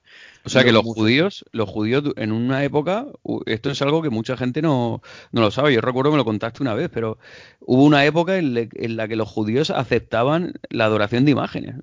O sea, esto yo creo que ni, muchos judíos lo saben esto, ¿eh? Esto en el siglo III ocurre que, que, tanto judíos como cristianos están haciendo proselitismo de su religión, bueno, judíos y judíos que creen en el Mesías, que, el Mesías ha llegado y que es Cristo, porque en esta época eran pues, más o menos lo mismo, los judíos, los, judíos cristianos, y los judíos no cristianos los judíos cristianos, pues se dan cuenta de que una forma de hacer propaganda de su religión es por medio de las imágenes, ya que en el Imperio Romano siempre había habido imágenes y los, y los eh, creyentes pues rezaban ante imágenes, pero esto eran ídolos para los judíos. Pero llega un momento en que se dan cuenta de que podían ser útiles y cubren tanto las sinagogas como las primitivas iglesias cristianas, a partir del siglo III se cubren de imágenes, de imágenes que ilustran pues, la historia del Antiguo Testamento y del Nuevo Testamento en el caso de los, de los cristianos. Pero en el siglo VIII que sí que había muchas sinagogas que tenían imágenes, los judíos, quizá por influencia islámica, pues tienen una especie de reconversión anicónica en contra de las imágenes y empiezan a destruir todas las imágenes de las sinagogas del Imperio Romano de, Oriente. Además, tenemos que tener en cuenta que, que el Islam prohibía también las imágenes, basándose en el Éxodo, que el Éxodo eh, hay un pasaje en el que Dios le dice a Moisés que está prohibido la creación de cualquier imagen y adorar cualquier imagen, con lo cual pues los musulmanes habían sido más ortodoxos en ese sentido y no aceptan la creación de imágenes. El que haya estado en una mezquita pues sabe que allí no hay imágenes de Mahoma ni de Alá ni de nada por el estilo, porque esto se considera idolatría y la idolatría es un pecado que merece la muerte. Lo que pasa es que los cristianos habían cedido ante la presión eh, de la población que siempre había utilizado imágenes para orar y al final habían acabado apareciendo imágenes de Cristo, imágenes de la Virgen, imágenes que eran adoradas, imágenes que constituían una caída en la idolatría, pero que ellos las justificaban de manera que se sostenían con pinzas diciendo que no eran adoraciones al ídolo en cuestión, que eran adoraciones mentales pero inspirándose en un signo como puede ser el signo de la cruz o el signo de arrodillarse ante una figura divina eh, pero vamos, al fin y al cabo era, era idolatría. Por o sea que los, cristianos tenían hasta cierto complejo de inferioridad por aceptar la adoración de imágenes en, frente al, judío o al, o al musulmán, ¿no? Efectivamente, de hecho la adoración de imágenes o, la, existencia de imágenes en las iglesias es el talón de Aquiles de, los cristianos y ellos mm, en, las, en, las, controversias eh, teológicas que pudiese haber con judíos y con cristianos, ahí era uno de sus puntos débiles, intentaban justificarlo de maneras a veces eh, inverosímiles, pero, pero es una de las debilidades que ellos, que ellos tenían, porque eso era idolatría y estaba claro que, que Dios se lo había hecho, se lo había dicho a Moisés en el Éxodo, y de hecho ni los judíos ni los musulmanes en el siglo VIII aceptaban imágenes. Los únicos, los únicos que las aceptaban eran ellos. Por eso, el emperador León III Isáurico, por influencia además de obispos orientales que tenían una visión de las imágenes parecida a la de los musulmanes, decide destruir todas las imágenes del Imperio Romano de Oriente, del Imperio Bizantino. Decide acabar con todas. Y en este momento se destruyen iconos y se destruyen imágenes de las iglesias y la, y la única señal que se acepta es la señal de la cruz. Esa es la única imagen que se qué, ¿en qué año ¿En qué año fue eso exactamente? ¿Lo sabe? Eh, el año exacto del edicto de León III Isáurico ahora mismo no me acuerdo, pero es en la primera mitad del siglo VIII. Ok, muy bien. Eh, bien, eh, frente, frente a, esta postura iconoclasta, iconoclasta significa el destructor de las imágenes, de las imágenes, o los que no aceptan la existencia de imágenes en las iglesias, existía una postura que estaba a favor de la utilización de imágenes y que utilizaban diferentes teorías para justificar la presencia de imágenes en las iglesias. Estos se llamaban iconódulos.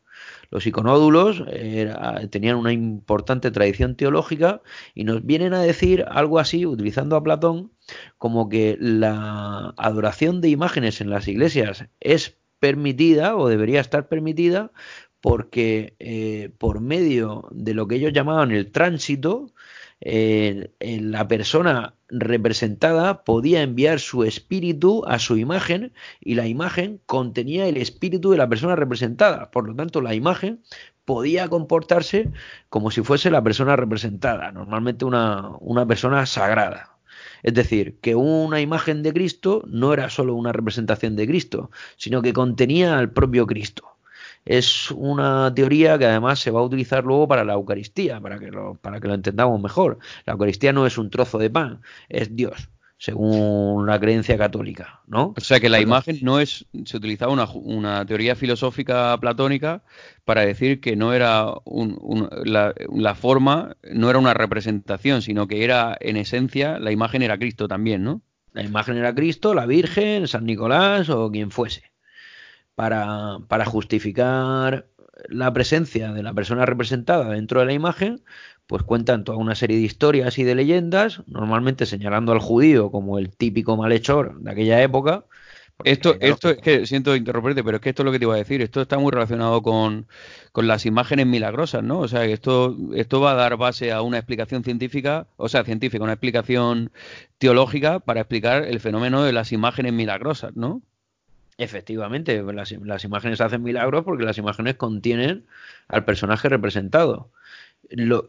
y, qué es lo que van a decir en estas historias? Los que habían destruido las imágenes, es decir, los iconódulos, los que estaban en contra de la destrucción de imágenes, pues piensan que al destruir una imagen, al que se estaba atacando era a la persona representada. Si destruías una imagen de Cristo, al que estás torturando y, matando es al propio Cristo que está contenido dentro de la imagen. Esta es la teoría que nos van a, que nos van a exponer.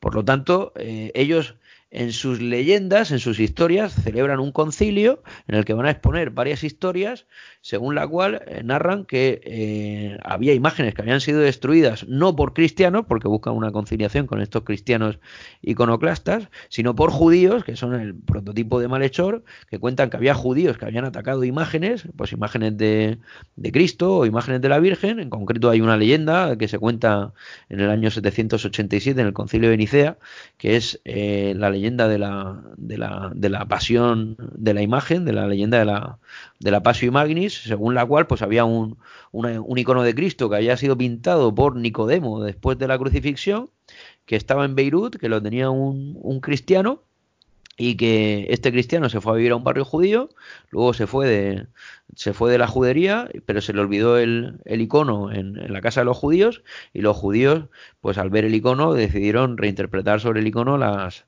las torturas que sus antepasados habían practicado sobre Jesucristo. Lo, lo flagelan, le ponen la corona de espinas, le clavan la lanza, le, le dan la esponja con, con, vinagre y al clavarle la lanza pues vieron que, que el icono había sangrado.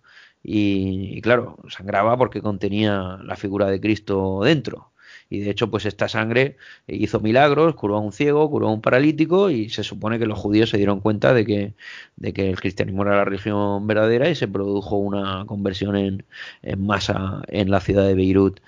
Esta leyenda se contó Oye. en el concilio iconoclasta para, para, para, apoyar la teoría de las imágenes y finalmente triunfó la teoría de las imágenes bizantinas y se aceptó que las imágenes contenían al personaje representado y que las imágenes eran intocables. Y lo que habían hecho los iconoclastas previamente era una auténtica aberración porque habían atacado directamente a Cristo.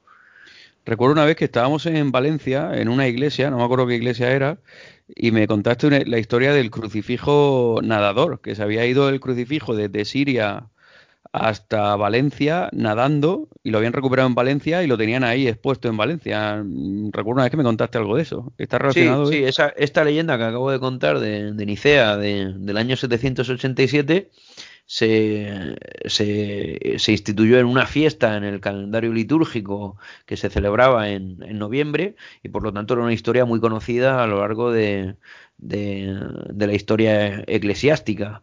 Y en, en, la Edad Moderna, en el siglo XVI, eh, hay un crucifijo que los que sean de, de allí de Valencia lo, lo, pueden ir a ver en la iglesia de, del, del, Salvador, en Valencia. Hay un crucifijo que en realidad es una talla probablemente del siglo XVI, que se decía que era ese crucifijo, que en realidad era un icono, como habíamos dicho, un icono bizantino, pero claro, traducción occidental, un crucifijo, que es la imagen de culto típica de las iglesias occidentales, que había sido un crucifijo hecho por Nicodemo, que ese crucifijo había sido maltratado por, por judíos y que había permanecido en Beirut hasta la, hasta la llegada de los musulmanes que conquistaron lo que era la provincia de Siria, porque Beirut pertenecía a Siria en esos momentos, y los musulmanes también habían maltratado el crucifijo y el crucifijo había perdido un brazo. Y ese crucifijo había ido nadando con un solo brazo hasta, hasta Valencia y, y en contra del cauce del río Turia. Y ahí había hecho un trono de cristal con el agua y el, y el obispo de la época, Andrés Albalat, que se llamaba, lo habría recogido de, del río y lo había colocado en la catedral. Pero esa misma noche el crucifijo pues estaba triste porque no quería estar en la catedral y habría huido a la, a la basílica de, de la, o la iglesia del Salvador, que es donde se conserva hoy. O sea que es un, una historia que, que, viene de Bizancio y que, y que tenemos algún testimonio posterior en, en, el occidente, en concreto en esta iglesia valenciana. Interesante, ¿no? Cómo se van pasando estas historias a lo largo de todo el mundo cristiano. Y me, me gustaría comentar que, digo, menos mal que triunfaron las imágenes al final, porque gracias a esto tenemos la historia del arte, ¿no? Que es una pasada, ¿no? La, la historia del arte, como siempre digo, es una historia del arte católica principalmente. La historia del, la historia del arte occidental y, oriental, pues, pues es la historia de las imágenes, porque la, desde luego la historia del arte islámico, pues ya, ya vemos que no hay imágenes ni evoluciones de estilo, eh, bueno, estilo arquitectónico o estilo geométrico, pero no hay no hay representaciones figurativas y yo creo que se han perdido bastante. ¿eh? Desde luego no han tenido un, Miguel Ángel, un Rafael, un Botticelli o, un Leonardo da Vinci o un Cellini o incluso un Picasso, ¿no? Todo eso se lo, esto, esto es lo que le digo yo aquí a los, a los estadounidenses, que hay un rollo anticatólico siempre, que lo ves en el cine y constantemente están denigrando en cuanto pueden al, catolicismo y les digo, a ti te gusta el arte porque claro, todo americano eh, acepta que el arte es esencial para ir al arte o que te tiene que gustar el arte, ¿no? Entonces les digo, bueno, pues que sepas que el arte que tú vas a ver a los museos es principalmente muchas veces un, arte católico o una historia del arte, si te gusta la historia del arte, una historia del arte católica, ¿no? Entonces así un poco, lo utilizo un poco como, como venganza, ¿no? Cada vez que, que aprovechan cualquier razón para meterse con el mundo católico, ¿no? Bueno, de hecho los protestantes eh, también estuvieron en contra de las imágenes, pero hubo muchos movimientos dentro de la Iglesia Católica que intentaron destruir las imágenes. Eh, por ejemplo, el movimiento cisterciense, pero al final las imágenes siempre triunfaron sobre todos estos movimientos iconoclastas. En cualquier caso, la controversia iconoclasta bizantina tiene también su reflejo en, Santa Sofía, porque Santa Sofía era la iglesia principal de Constantinopla. Y si finalmente en el año 787 habían triunfado las imágenes, tenían que hacerse eco de ello. Mientras que Justiniano había decorado toda la iglesia con mosaicos dorados con el símbolo de la cruz, en el año 867, eh, una vez que ya porque después de este controversia iconoclasta triunfan los iconódulos, luego de decir que triunfan los iconoclastas otra vez y finalmente triunfan los iconódulos, o sea que se pasaron unos cuantos unas cuantas décadas peleándose los iconódulos y los iconoclastas. Pero ya finalmente cuando habían triunfado las imágenes y se acepta la eh, existencia de imágenes de culto dentro de los templos cristianos, y ellos piensan que no es idolatría porque se está adorando la propia figura de, Dios, deciden colocar en el ábside principal eh, de, Santa Sofía una imagen de la Virgen con el niño. Una imagen de la Virgen con el niño gigante que se inaugura el sábado santo del año 867. Y allí el patriarca, el patriarca de Constantinopla, el, el patriarca Focio, va a dar un discurso en el que nos dice más o menos que esta imagen es posible porque las imágenes han triunfado frente a aquellos que querían destruirlas eh, arremete duramente contra los iconoclastas y supone la victoria de, la, de, la, de las imágenes frente, frente a esta época y controversia iconoclasta y, a este momento en el que habían estado a punto de desaparecer. Los que vayáis a Santa Sofía, pues la veréis, o los que no, pues podéis buscarlo por internet, pero se trata de una típica imagen bizantina eh, de la Virgen con el niño sobre un fondo dorado, eh, vestidos los dos con una vestido, el niño con una toga clásica, con el nimbo crucífero y sobre un trono pues eh, decorado con, con piedras preciosas. Esta imagen supone el triunfo de las imágenes.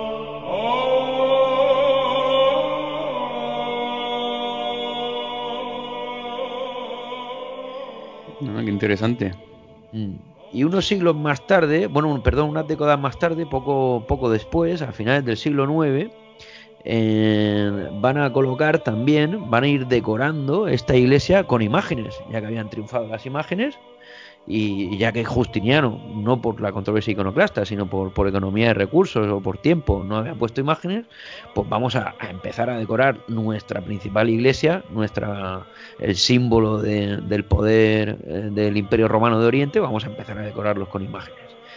Y colocan a la entrada del, del pórtico de la iglesia otra imagen de la Virgen con el niño que conectaba directamente con la imagen de la Virgen con el niño en, el ábside.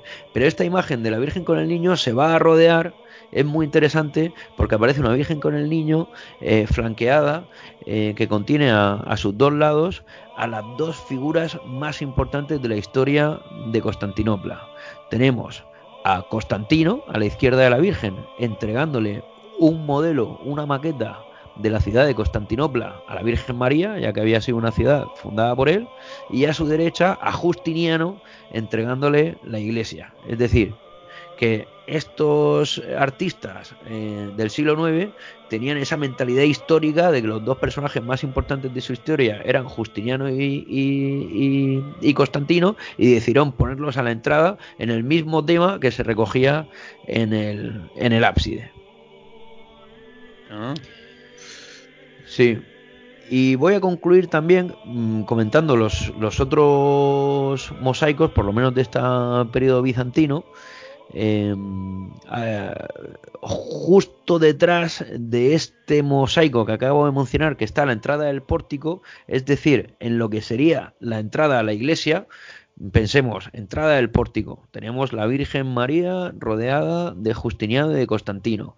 Entramos en el pórtico, queremos entrar a la iglesia. Y cuando vamos a entrar a la iglesia, nos encontramos una imagen de Cristo con el libro abierto en el que pone Yo soy la luz del mundo, es decir, el Evangelio de San Juan, yo soy la vida, yo soy el camino está justificando que Dios, Cristo, es la luz, que es el, libro abierto que normalmente eh, lo, mostraban los evangelios abiertos por, estos versículos de, San Juan. Oye, Carlos, ¿y, en, estos eh, mosaicos había una inspiración de otras obras de, arte o fue una inspiración de ellos mm, totalmente? De ellos mismos, los artistas. ¿Se sabe si estaban inspirados en otras imágenes o en, otro, ah. en otros modelos? Existía una, sí, claro, existía una tradición de, de imágenes eh, de culto desde el siglo VI. ya, pero habían sobrevivido porque con la crisis iconoclasta habían sobrevivido. Ese es, el problema, que la, la, crisis la crisis iconoclasta bizantina destruye todas las imágenes del siglo VIII. Por lo tanto, ¿cómo sabían, ¿cómo sabían ellos cómo eran las imágenes anteriores al siglo VIII cuando las enlazaban en el siglo IX? Se conservaron algunas imágenes y además existía una tradición de representación de imágenes que, la gente todavía tenía presente y sabía cómo representarlas. De hecho, se parecen mucho. Pero hoy conservamos, conservamos imágenes anteriores a la controversia iconoclasta bizantina, porque como digo, fue un periodo convulso en el que hubo destrucción de imágenes, luego algunas se tapaban, luego se destapaban, algunas se destruían, luego se volvían a hacer, pero siempre tuvieron presente cómo hacer estas imágenes. Y además conservamos imágenes eh, anteriores a la controversia iconoclasta bizantina en lugares remotos, por ejemplo, en el monasterio de Santa Catalina del Sinaí, en Egipto, pues se conservaba toda una colección de tanto de imágenes de mosaicos como de como de iconos bizantinos eh, anteriores a la controversia iconoclasta bizantina, porque ahí no llegaron a destruir a imágenes y por lo tanto es uno de los sitios sí que se han conservado. Pero ellos, esa tradición se mantiene, a pesar de la destrucción se mantiene esa tradición. Una pregunta, desde el, punto de vista mm, histórico, artístico, estético, eh, tú los mosaicos de Justiniano de, Rávena, que eso sí que se conservaron, obviamente no, le afectaría, ¿no? Imagino la, iconoclasia. Entonces, esos mosaicos, tú, cuando los comparas con los del siglo IX de, de Santa Sofía, ¿Tú ves ahí diferencias eh, estéticas desde el punto de vista artístico? ¿Se produce una evolución o, es exactamente igual, más o menos? Bueno, pero tenemos que tener en cuenta que los mosaicos de Rávena son del siglo VI, son de la época de Justiniano, y los mosaicos de los que estoy hablando ahora mismo no son de la época de Justiniano, porque Justiniano eh, son, estoy hablando de mosaicos de los siglos 9 al 10. Pero por eso te estoy preguntando, o sea, eh, han pasado 400 años y tenemos mosaicos, digamos, mm, cristianos. Eh, ¿Estos mosaicos son distintos estéticamente? O sea, ¿hay alguna diferencia? Son parecidos, pero sí que hay una cierta diferencia estética. Por ejemplo, en los mosaicos de San Vital de Rávena se representa a Cristo imberbe y joven, que era como muchas veces se le representaba en el siglo VI, y en los mosaicos del, del siglo IX eh, vemos que se representa con barba y con pelo largo. Pues Oye, yo, leí una vez por ahí que esas dos tradiciones conviven que el Cristo imberbe era el Cristo romano y que luego, eh, por influencia de la iconografía del dios Serapis, se representa con barba. ¿Eso es verdad? ¿Es mito o tiene algo de eso de...? Existen, existen las dos tradiciones desde el principio. Existen las dos. De hecho, hay una iglesia en la misma Rávena, la iglesia de, de San Apolinar Nuevo, que es una iglesia que se manda a construir por Teodorico, pero que luego la reforma Justiniano, que tiene a un lado de la nave al Cristo imberbe y al otro lado de la nave al Cristo con barba. O sea que, esas, esas dos tradiciones van a existir. Y en la misma San Vital de Rávena aparece en el ábside el Cristo imberbe y luego en la clave el Cristo con barba. O sea que hay diferencias, pero la tradición es más o menos la misma. A veces es un poco más naturalista, a veces un poco menos, pero generalmente los mosaicos bizantinos no van a representar eh, visiones muy naturalistas de la divinidad, porque el naturalismo se consideraba un poquito más cercano a la idolatría, que al fin y al cabo era un miedo que seguían teniendo, mientras que una imagen eh, más o menos esquemática y menos naturalista se consideraba pues más fiel a lo que debería ser una imagen de la divinidad. Podríamos entrar en muchos argumentos de por qué las imágenes medievales no son naturalistas, pero ahora no. O sea que cuanto, menos que cuanto menos realista sea la imagen, entre comillas, eh, más contaminada estaría por el, acto de representar una imagen y cuanto menos realista sea, sería como más esencial, de, alguna manera platónica, la idea básica de la imagen y, y, sería, más, mm, sería más congruente con la aceptación de la imagen en sí, ¿no? Por eso son imágenes a veces más esquemáticas, a veces un poco, ¿no? Así a nivel general se puede decir. Oye, se evita en general se evita el naturalismo y además existía la creencia de que todas las imágenes estaban copiando un retrato original de, Cristo pintado por San Lucas. Entonces, para que todas se pareciesen, pues se supone que todas tenían que imitar el retrato original y así eran todas parecidas y por eso por eso también son esquemáticas y parecidas, porque porque se supone que también es un retrato original. Eso está relacionado con lo que con lo que llaman la odegetria, la imagen verdadera en, en, la, en toda la iconografía medieval, más o menos de la Virgen la, La odigitria precisamente era una era un, era una imagen de la Virgen con el niño que, se, que se conservaba en Constantinopla, en el, en el monasterio Odegón, y, y era un, una, una, representación de la Virgen con el Niño que se suponía que había pintado San Lucas también, con lo cual las representaciones de la Virgen con el Niño se parecen todas muchas porque se supone que todas copian o emulan a esta original, que era un retrato eh, directo de, de San Lucas. Eh, esta odegetria lo que significa es la que muestra el camino. La que muestra el camino también está relacionado con, con lo que estábamos diciendo ahora, porque la que muestra el camino es que sale la Virgen María eh, mostrando a Cristo y Cristo es el camino, porque según San Juan, Cristo había dicho yo soy el camino y soy la verdad, y eso es lo que significa la, la odegetria, y por eso también se parecen bastantes. Oye, ¿y por qué? Eh, siento hacerte una pregunta, pero ¿por qué, San, ¿por qué San Juan inspiraba tanto a los bizantinos y no se, y no utilizaban otros evangelistas? ¿Eso se sabe?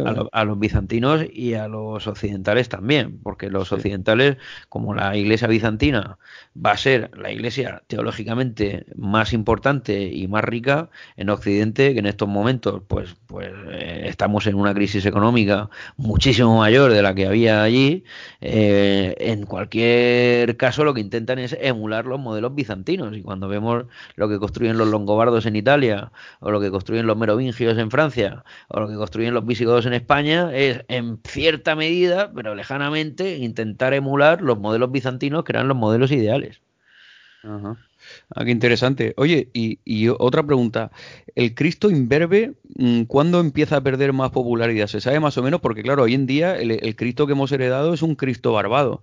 Eh, ¿Se sabe algo de eso? Es, un tema, es un tema muy complejo. De hecho, eh, de hecho, de eso se ha escrito muchísimo y hay un libro de, de Michele Bacci, que es, que es este autor italiano eh, que yo conozco tanto y que, es profesor de la Universidad sí, también, muy buen tipo, el, Miguel Ebachi. Si no se escucha, que yo lo conocí, me cayó muy bien. Sí, sí. Sí, pues él tiene un, un, un libro en inglés reciente que se llama el la Santa Imagen de Cristo y ahí pues eh, escribe 300 páginas analizando las diferentes representaciones de Cristo a lo largo de la historia y vamos, es, riquísimo porque dice con pelo rizado con pelo liso, eh, moreno, con barba o sin barba y ahí convergen representaciones de Cristo de todos los tipos durante toda la Alta Media, porque cada uno en Egipto, en, en, Bizancio, en Italia, pues lo va a representar como bien le parecía. ¿Cómo, se llama el libro? Porque para que la gente esto le le va a interesar, yo creo. ¿Cómo se llama el libro? Lo tengo, lo tengo aquí en el ordenador, os lo voy a decir.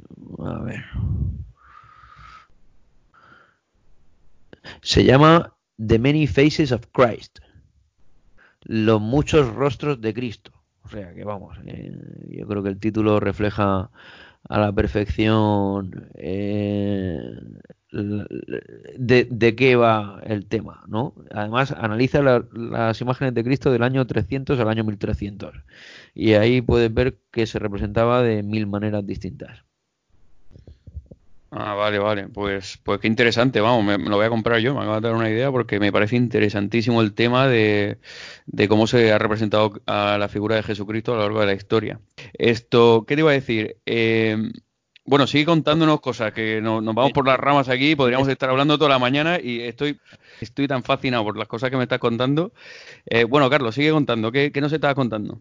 Eh, los tres mosaicos que están enlazados en la, en la iglesia de Santa Sofía. El primero, como decía, conforme entramos a la iglesia, sería una imagen de la Virgen con el niño rodeada de Justiniano y de Constantino como habíamos mencionado, que además esta forma de poner a, Justiniano y a Constantino como entregando una maqueta de la ciudad o una maqueta de la iglesia va a ser típica de la tradición bizantina y de la tradición ortodoxa posteriormente, los que conozcan un poco el arte ortodoxo, después de esta imagen de la Virgen con el niño, que es decir, que se trata de la Virgen con el niño eh, y por lo tanto de la encarnación, es decir, de la primera venida de Cristo al mundo, que fue cuando Dios se hizo hombre a través del vientre de María, eso es lo que tenemos en esa primera imagen, pasamos a una segunda imagen donde lo que tenemos es a Cristo sobre un trono con el libro abierto diciendo yo soy la luz del mundo, que corresponde a la segunda venida de Cristo. ¿Por qué? Porque se supone que cuando vino Cristo al mundo vino para inaugurar la era mesiánica. De hecho es lo que él siempre dijo, que iba a inaugurar la era mesiánica, el reino de los cielos, que, en el reino de los cielos solo entrarían los pobres, que se acabaría el mundo tal y como lo conocemos y que el mundo se acabaría y empezaría un mundo distinto. Pero esto nunca ocurrió. Y como nunca ocurrió, pues los cristianos pensaron, y esto lo vemos en el Apocalipsis, que Cristo volvería en el futuro, estamos en un periodo de prueba, y Cristo volvería en el futuro para inaugurar esa era mesiánica.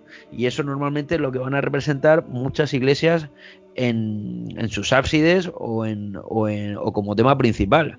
Cristo volviendo al mundo, Cristo en el futuro, su segunda venida. Y eso es lo que vemos aquí.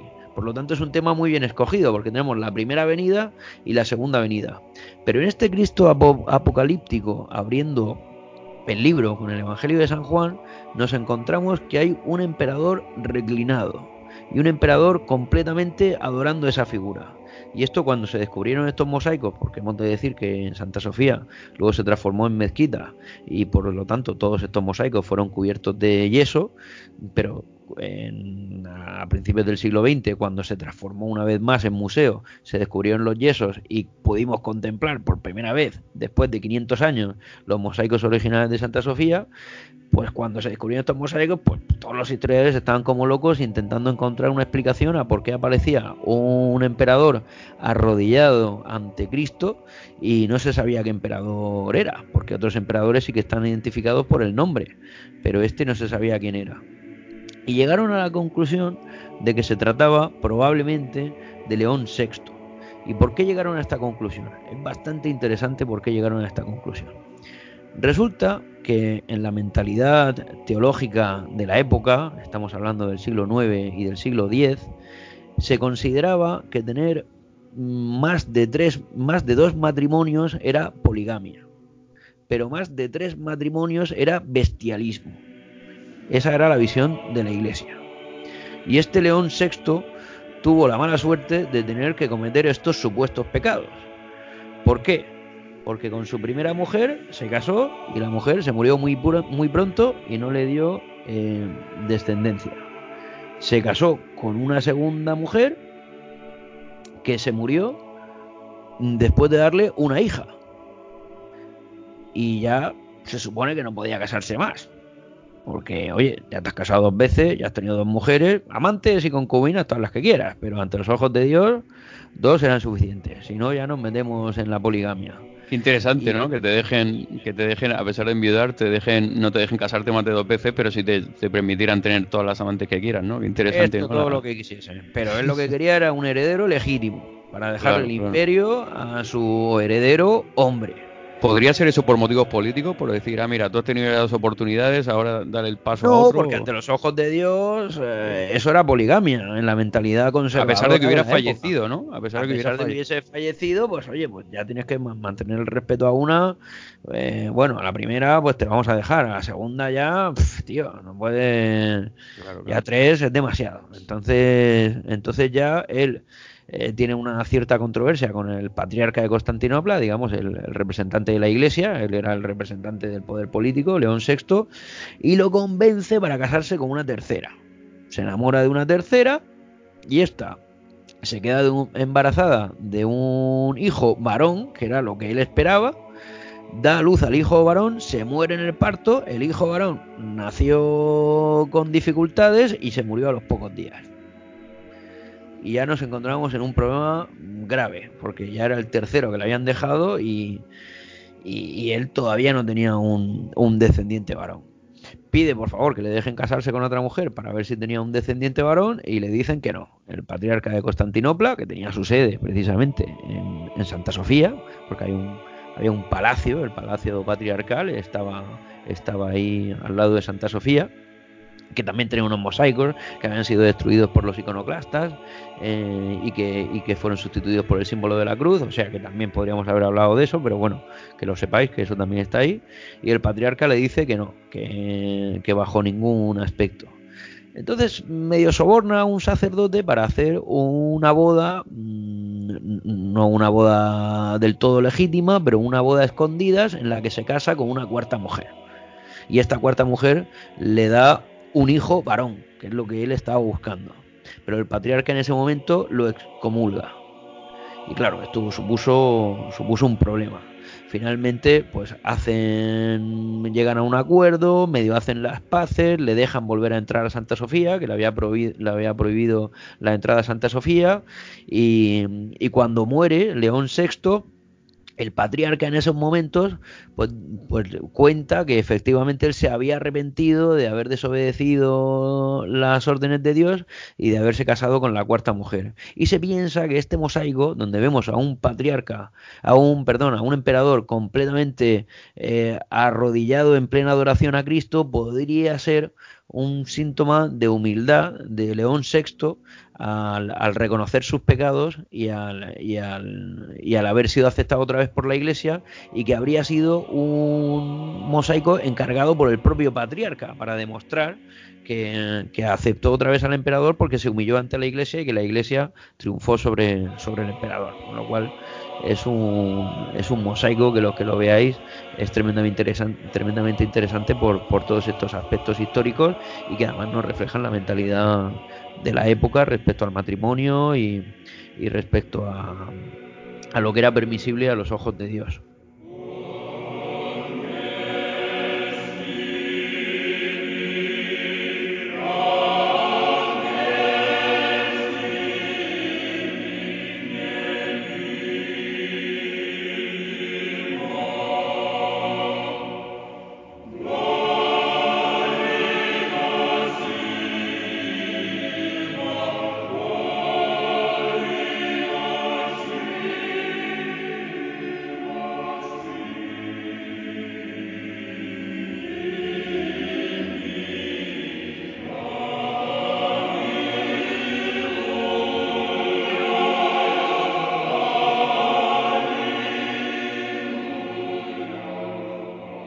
Interesante. Aquí es como vemos cómo el arte es no solo algo estético, sino es un documento histórico visual de, cómo de la sociedad del momento, ¿no? ah, vale. Bueno, este mosaico es del siglo del siglo IX, pero esto es, es distinto en algún otro aspecto a los anteriores, o más o menos se parece a los a los anteriores. Son parecidos. Uno, los anteriores, pues representan a la Virgen con el niño y, este representa a Cristo entronizado con, el patriarca, pero son muy parecidos en estilo, todos con el fondo dorado. Los podéis ver luego si queréis por internet, buscar el patriarca de, el, mosaico del patriarca León VI y lo, y lo podéis ver. Además de ese mosaico, además del mosaico de, de en torno al año 900, conservamos otros dos mosaicos en las paredes eh, orientales de, la galería sur de, la iglesia, donde vemos al emperador y a la emperatriz. Uno de esos mosaicos es del siglo XI y otro, en, cambio, es del siglo XII. El emperador y la emperatriz habían ordenado una donación anual a la iglesia de Constantinopla mosaico del siglo XI, nos encontramos con el emperador Constantino IX monómaco y, su mujer, que en realidad era el tercer marido de esta mujer, porque esta mujer se había casado dos veces anteriormente, pero digamos que estaba un poco como, gobernaba un poco como emperatriz, ¿no? De, eh, y se iba casando con diferentes maridos que, eran los que ponía como emperadores, pero vemos a, a estos dos, al emperador y a la emperatriz, haciendo una donación de dinero a la figura de Cristo ¿Por qué? Porque se trataba de un contrato, la emperatriz sostiene el contrato, donde se hacía una donación anual económica a la, a la figura. Y otro mosaico precisamente representa lo mismo. Vemos en este caso al emperador Juan II Comeno y con la emperatriz Irene haciendo una donación de una bolsa de dinero con un contrato que sostiene la emperatriz del primer cuarto del siglo XII, donde también quedaba constancia de que los emperadores sufragaban y daban dinero a la, a la catedral eh, anualmente por medio de un contrato. Oye, oye Carlos, y, yo tengo entendido que ocurrió algo en Constantinopla en el siglo XIII, ¿no? Como un saqueo. Sí, efectivamente, en, 1204 tiene eh, lugar el saqueo de Constantinopla. Esto se debe a que los emperadores bizantinos tenían rivalidades entre ellos y hay un emperador en un momento que solicita la ayuda de los cruzados de Occidente, eh, de venecianos y de francos o flamencos, germanos en cualquier caso, para que le ayuden como mercenarios a ser él el emperador. Y cuando fueron allí y lo hicieron emperador... Pero ¿cómo pues podían los, Yo tengo entendido que los cruzados eran para por la cristiandad, ¿no? O sea, ¿cómo van a apoyar los cruzados a a un cristiano frente a otro cristiano. no, tiene mucho sentido eso, ¿no? Los cruzados eran mercenarios, al fin y al cabo. Entonces los cruzados desde el siglo XI son, las cruzadas son campañas militares que organiza el Papa fundamentalmente para recuperar eh, la ciudad de Jerusalén y la, y la Tierra Santa a manos cristianas que estaban conquistadas por los musulmanes. Esto, pues, eh, como digo, empieza a partir del, de finales del siglo XI y hay varias cruzadas posteriormente. Lo que pasa es que como los emperadores en estos momentos tenían sus diatribas, tenían sus discusiones, tenían sus luchas de poder, pues hay un momento en el que aprovechando estos ejércitos mercenarios, en muchos casos, pues eh, les promete que les va a pagar una, una cuantiosa paga a cambio de que le apoyen para ser emperador frente a su rival. Y, estos cruzados dirigidos por los venecianos eh, hacen lo que se les pide, pero luego no les pagan lo que habían acordado. Con lo cual se rebelan, montan una revuelta en 1204, asedian Constantinopla y, y, consiguen destronar al emperador. Y en ese momento van a poner a un emperador latino. Tengamos en cuenta que en este momento la Iglesia Ortodoxa se había separado de la Iglesia Oriental, en el famoso cisma del año 1000 54. ¿De la, iglesia occidental o de la oriental?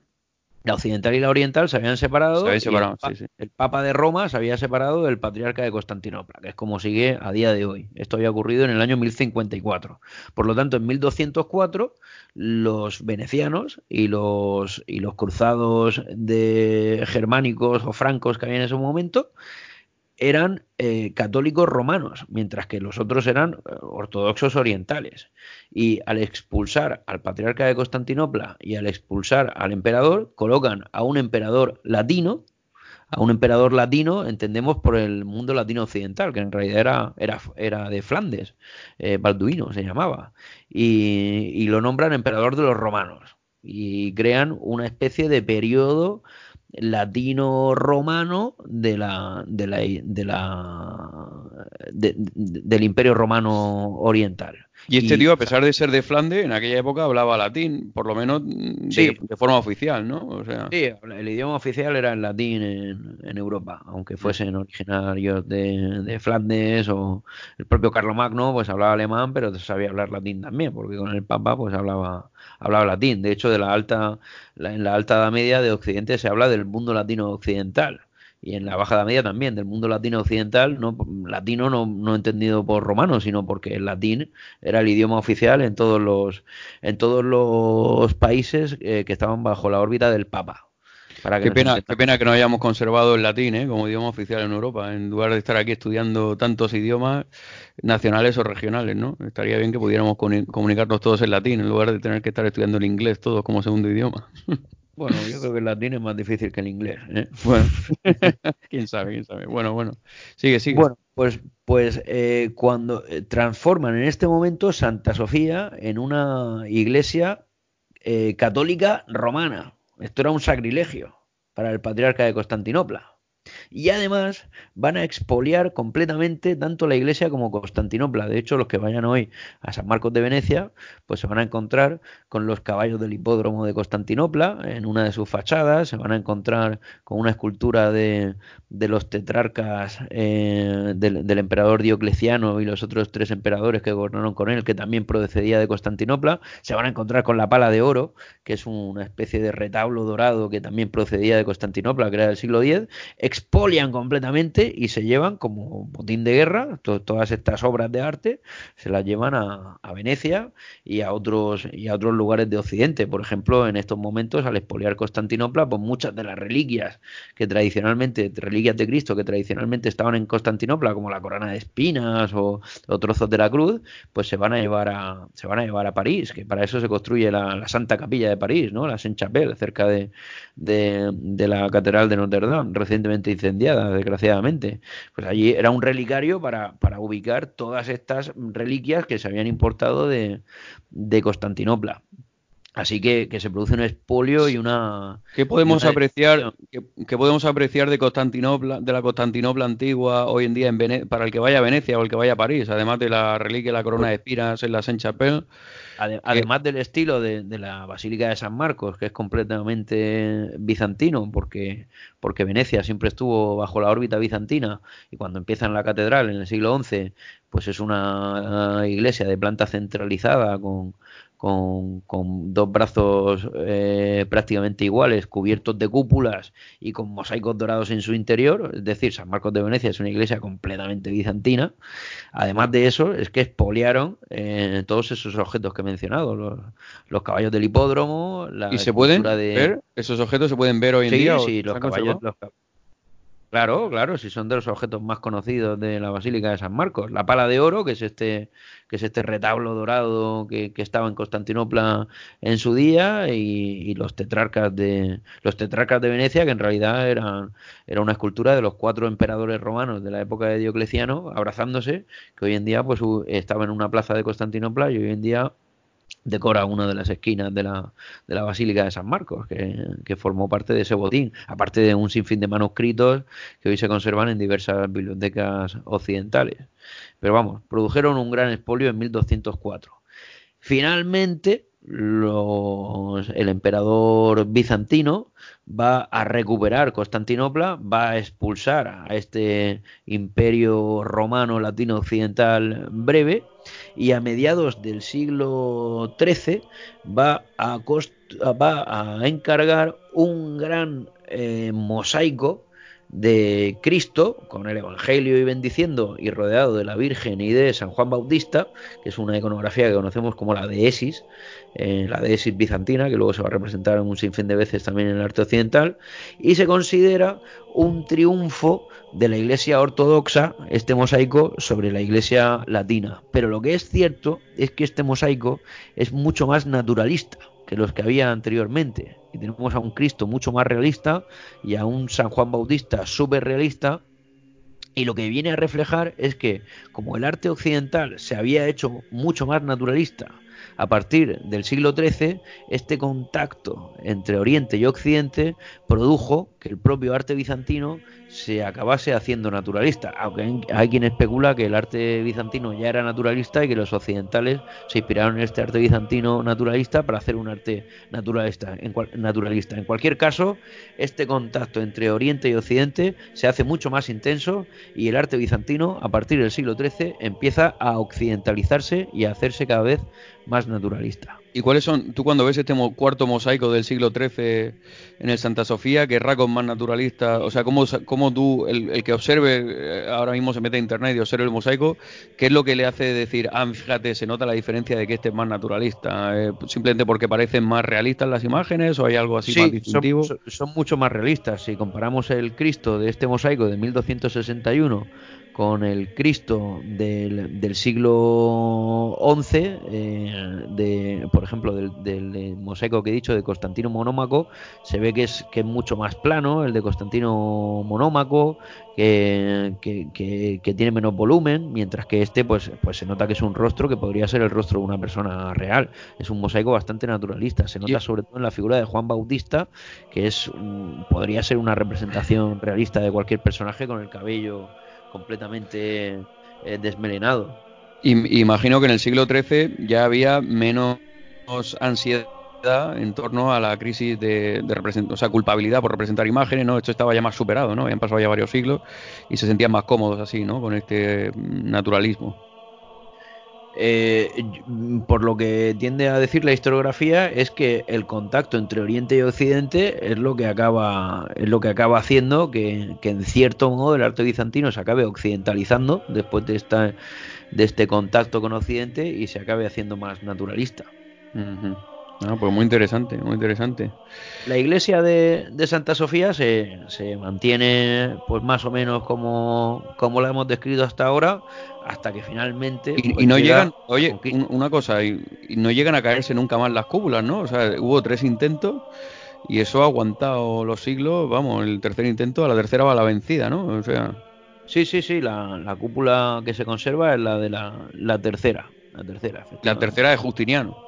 La tercera de Justiniano. No estoy del todo seguro mm, si, si se cayó una vez y la segunda se resquebrajó, y, pero no se llegó a caer entera. La primera vez sí que se cayó entera y la segunda creo que también tuvo algún daño que hubo que reparar, pero vamos, tal bueno, cual. Pero la, tercera obra de Justiniano es la que, la que ha aguantado todos los siglos. Sí, sí, sí, hasta, hoy día una pasada de obra arquitectónica, macho. Que aguanten los, los, los, rascacielos estos que están haciendo aquí en Chicago, ya veremos si aguantan más de 50 años.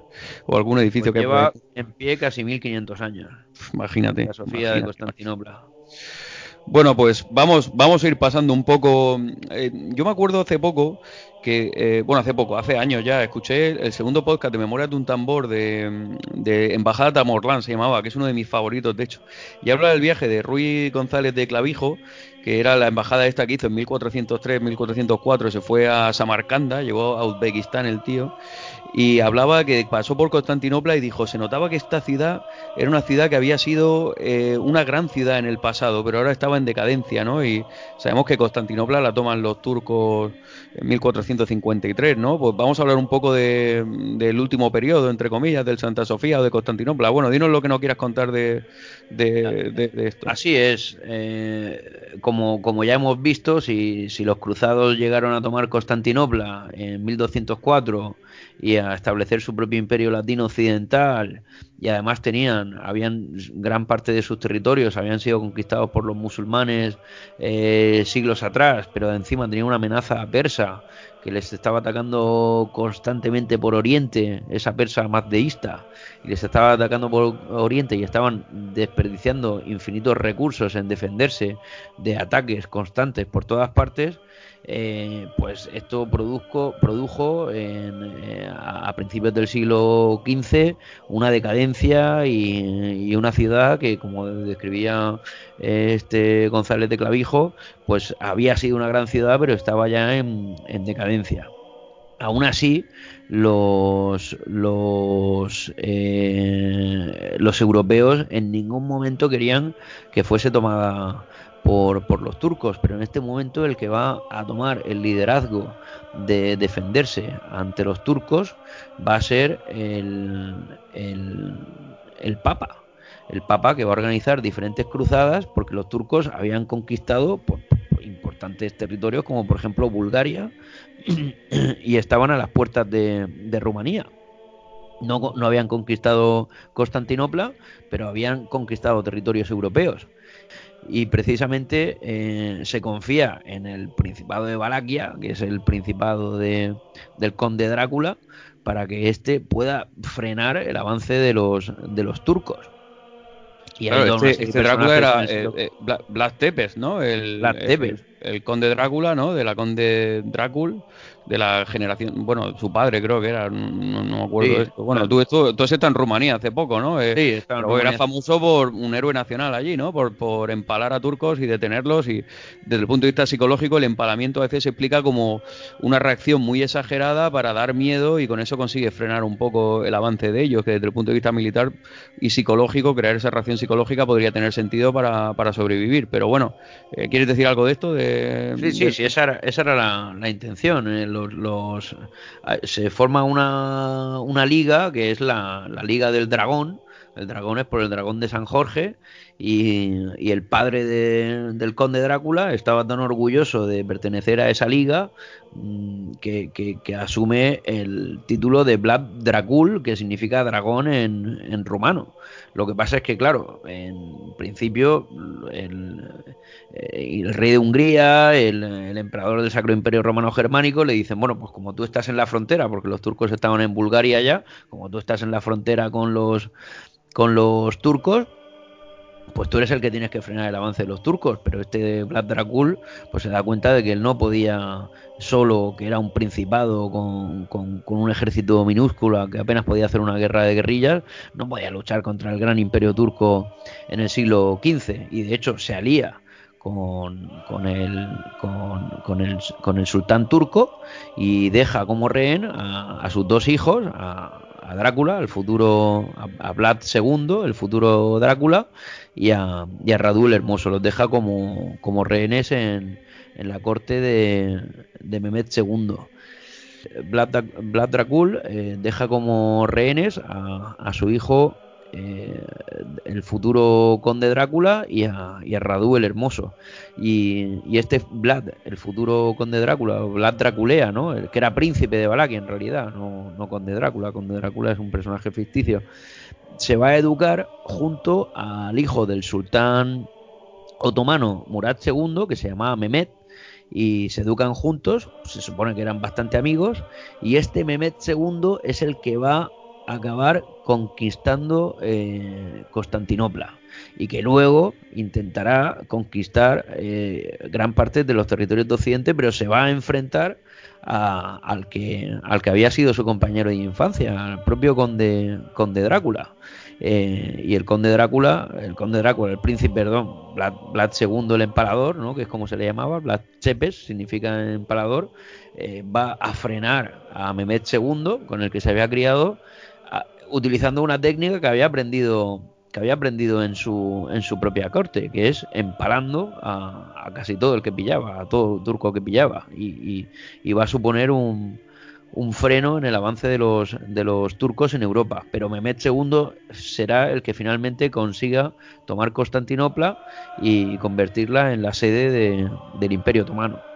Claro, esto fíjate que ha pasado la historia como este tipo, y en iconografía a veces se representa como a, Blas II como, como, un Julio César, hay iconos de, de, Blas II como una persona muy malvada, ¿no? Porque se, le tenía un poco de, miedo a este Blas Tepe por este empalamiento, pero la, como estrategia psicológica militar de crear miedo en el enemigo, a pesar de ser muy inferior, eh, de crear el máximo miedo para, para conseguir frenar al enemigo, eh, desde el punto de vista psicológico tiene una, es una estrategia psicológica militar que, que puede ser muy efectiva.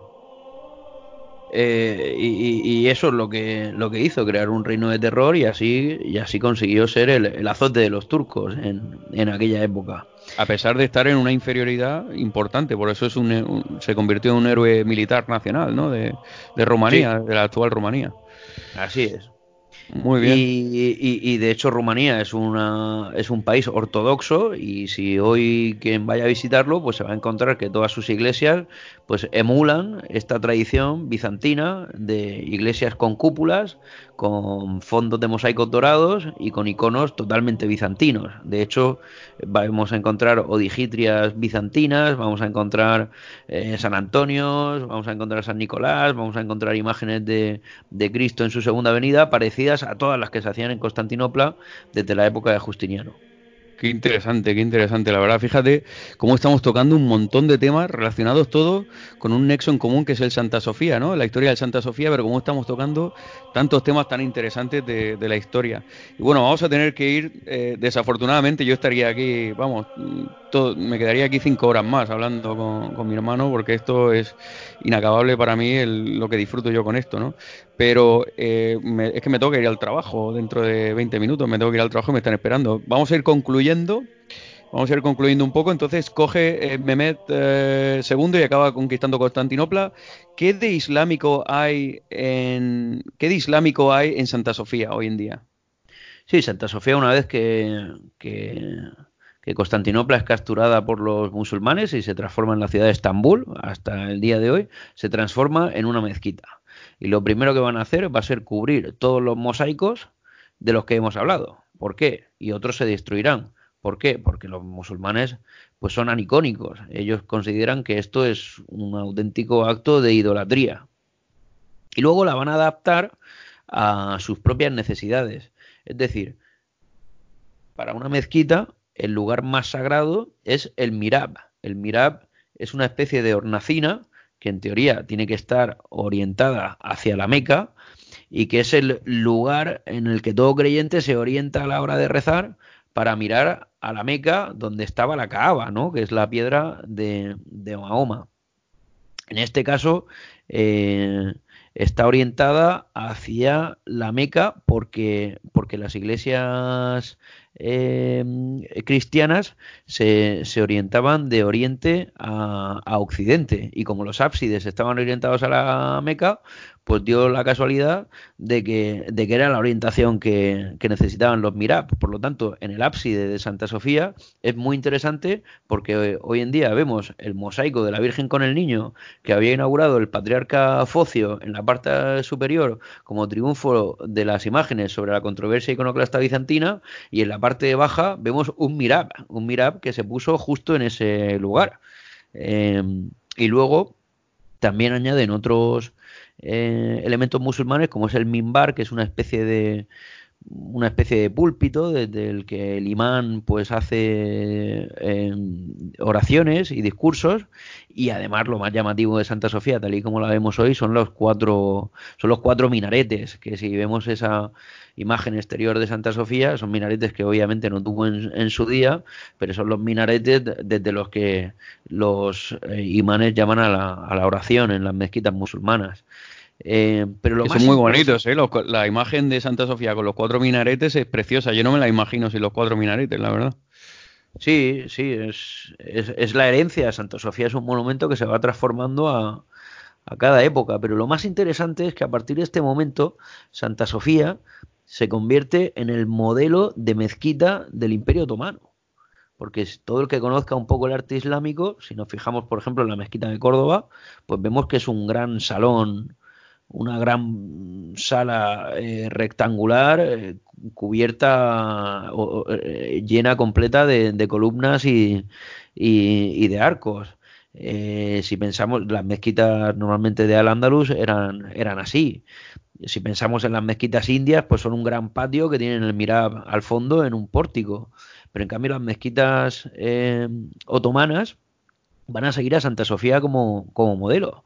Y, si pensamos en la mezquita de Sulimán, ahí en la propia Estambul, en la propia Constantinopla, si pensamos en, la mezquita azul, que son mezquitas del siglo XVI y del siglo XVII, es decir, Para que vaya, la, la, mezquita de Solimán el Magnífico y la de y la mezquita azul son las dos principales mezquitas de, Estambul.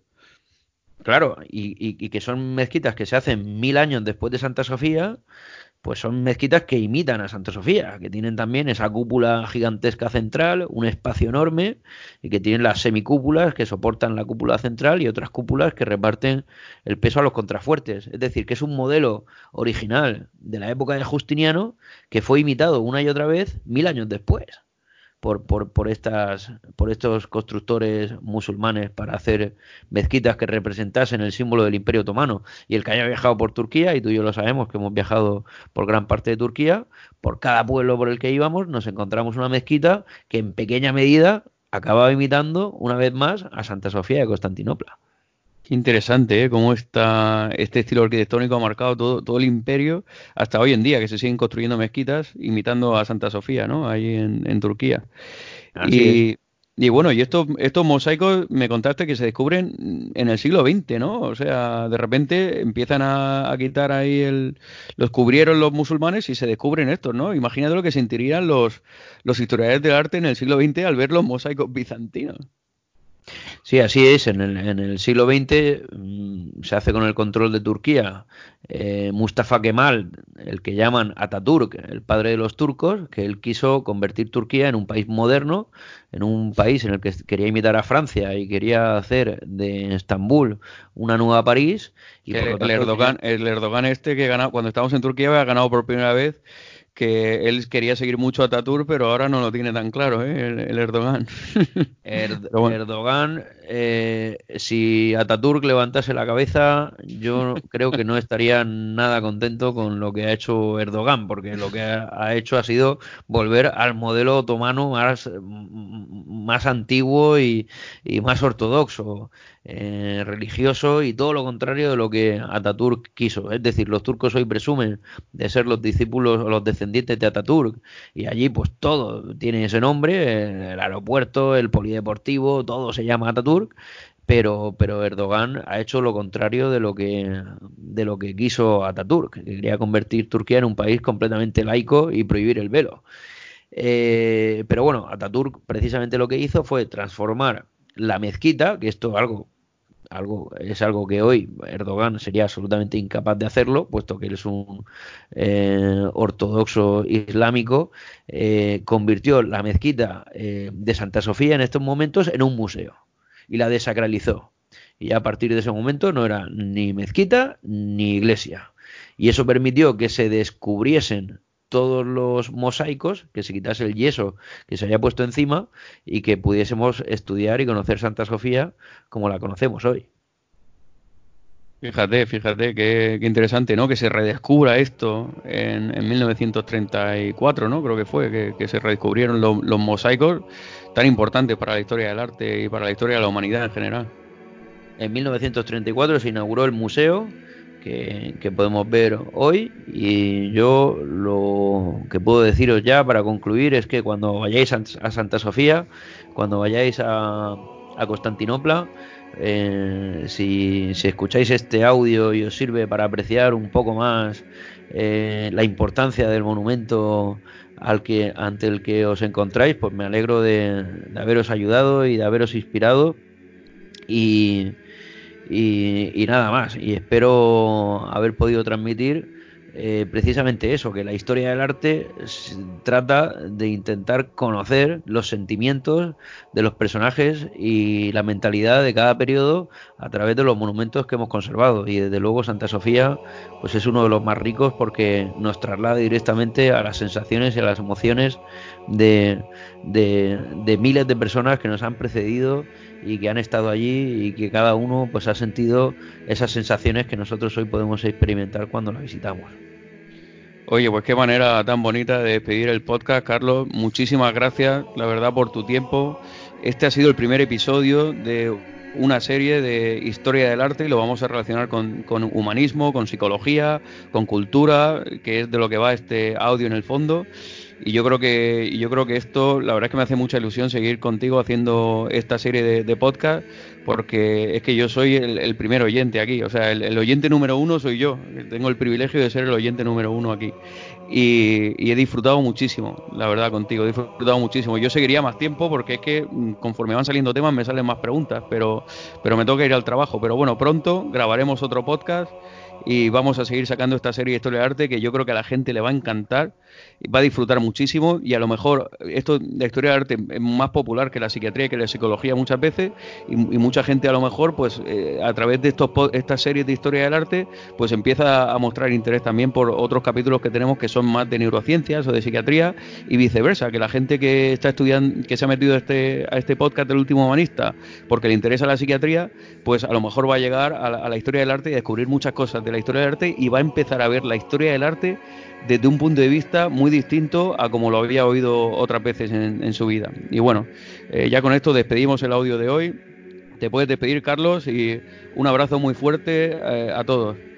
Muchas gracias a ti por haberme invitado. Yo también he disfrutado mucho de, compartir las emociones que siento por, por, la, por, lo que es mi profesión, por la historia del arte, con, con mi hermano gemelo y con todos sus seguidores. Gracias a todos. Bueno, un abrazo.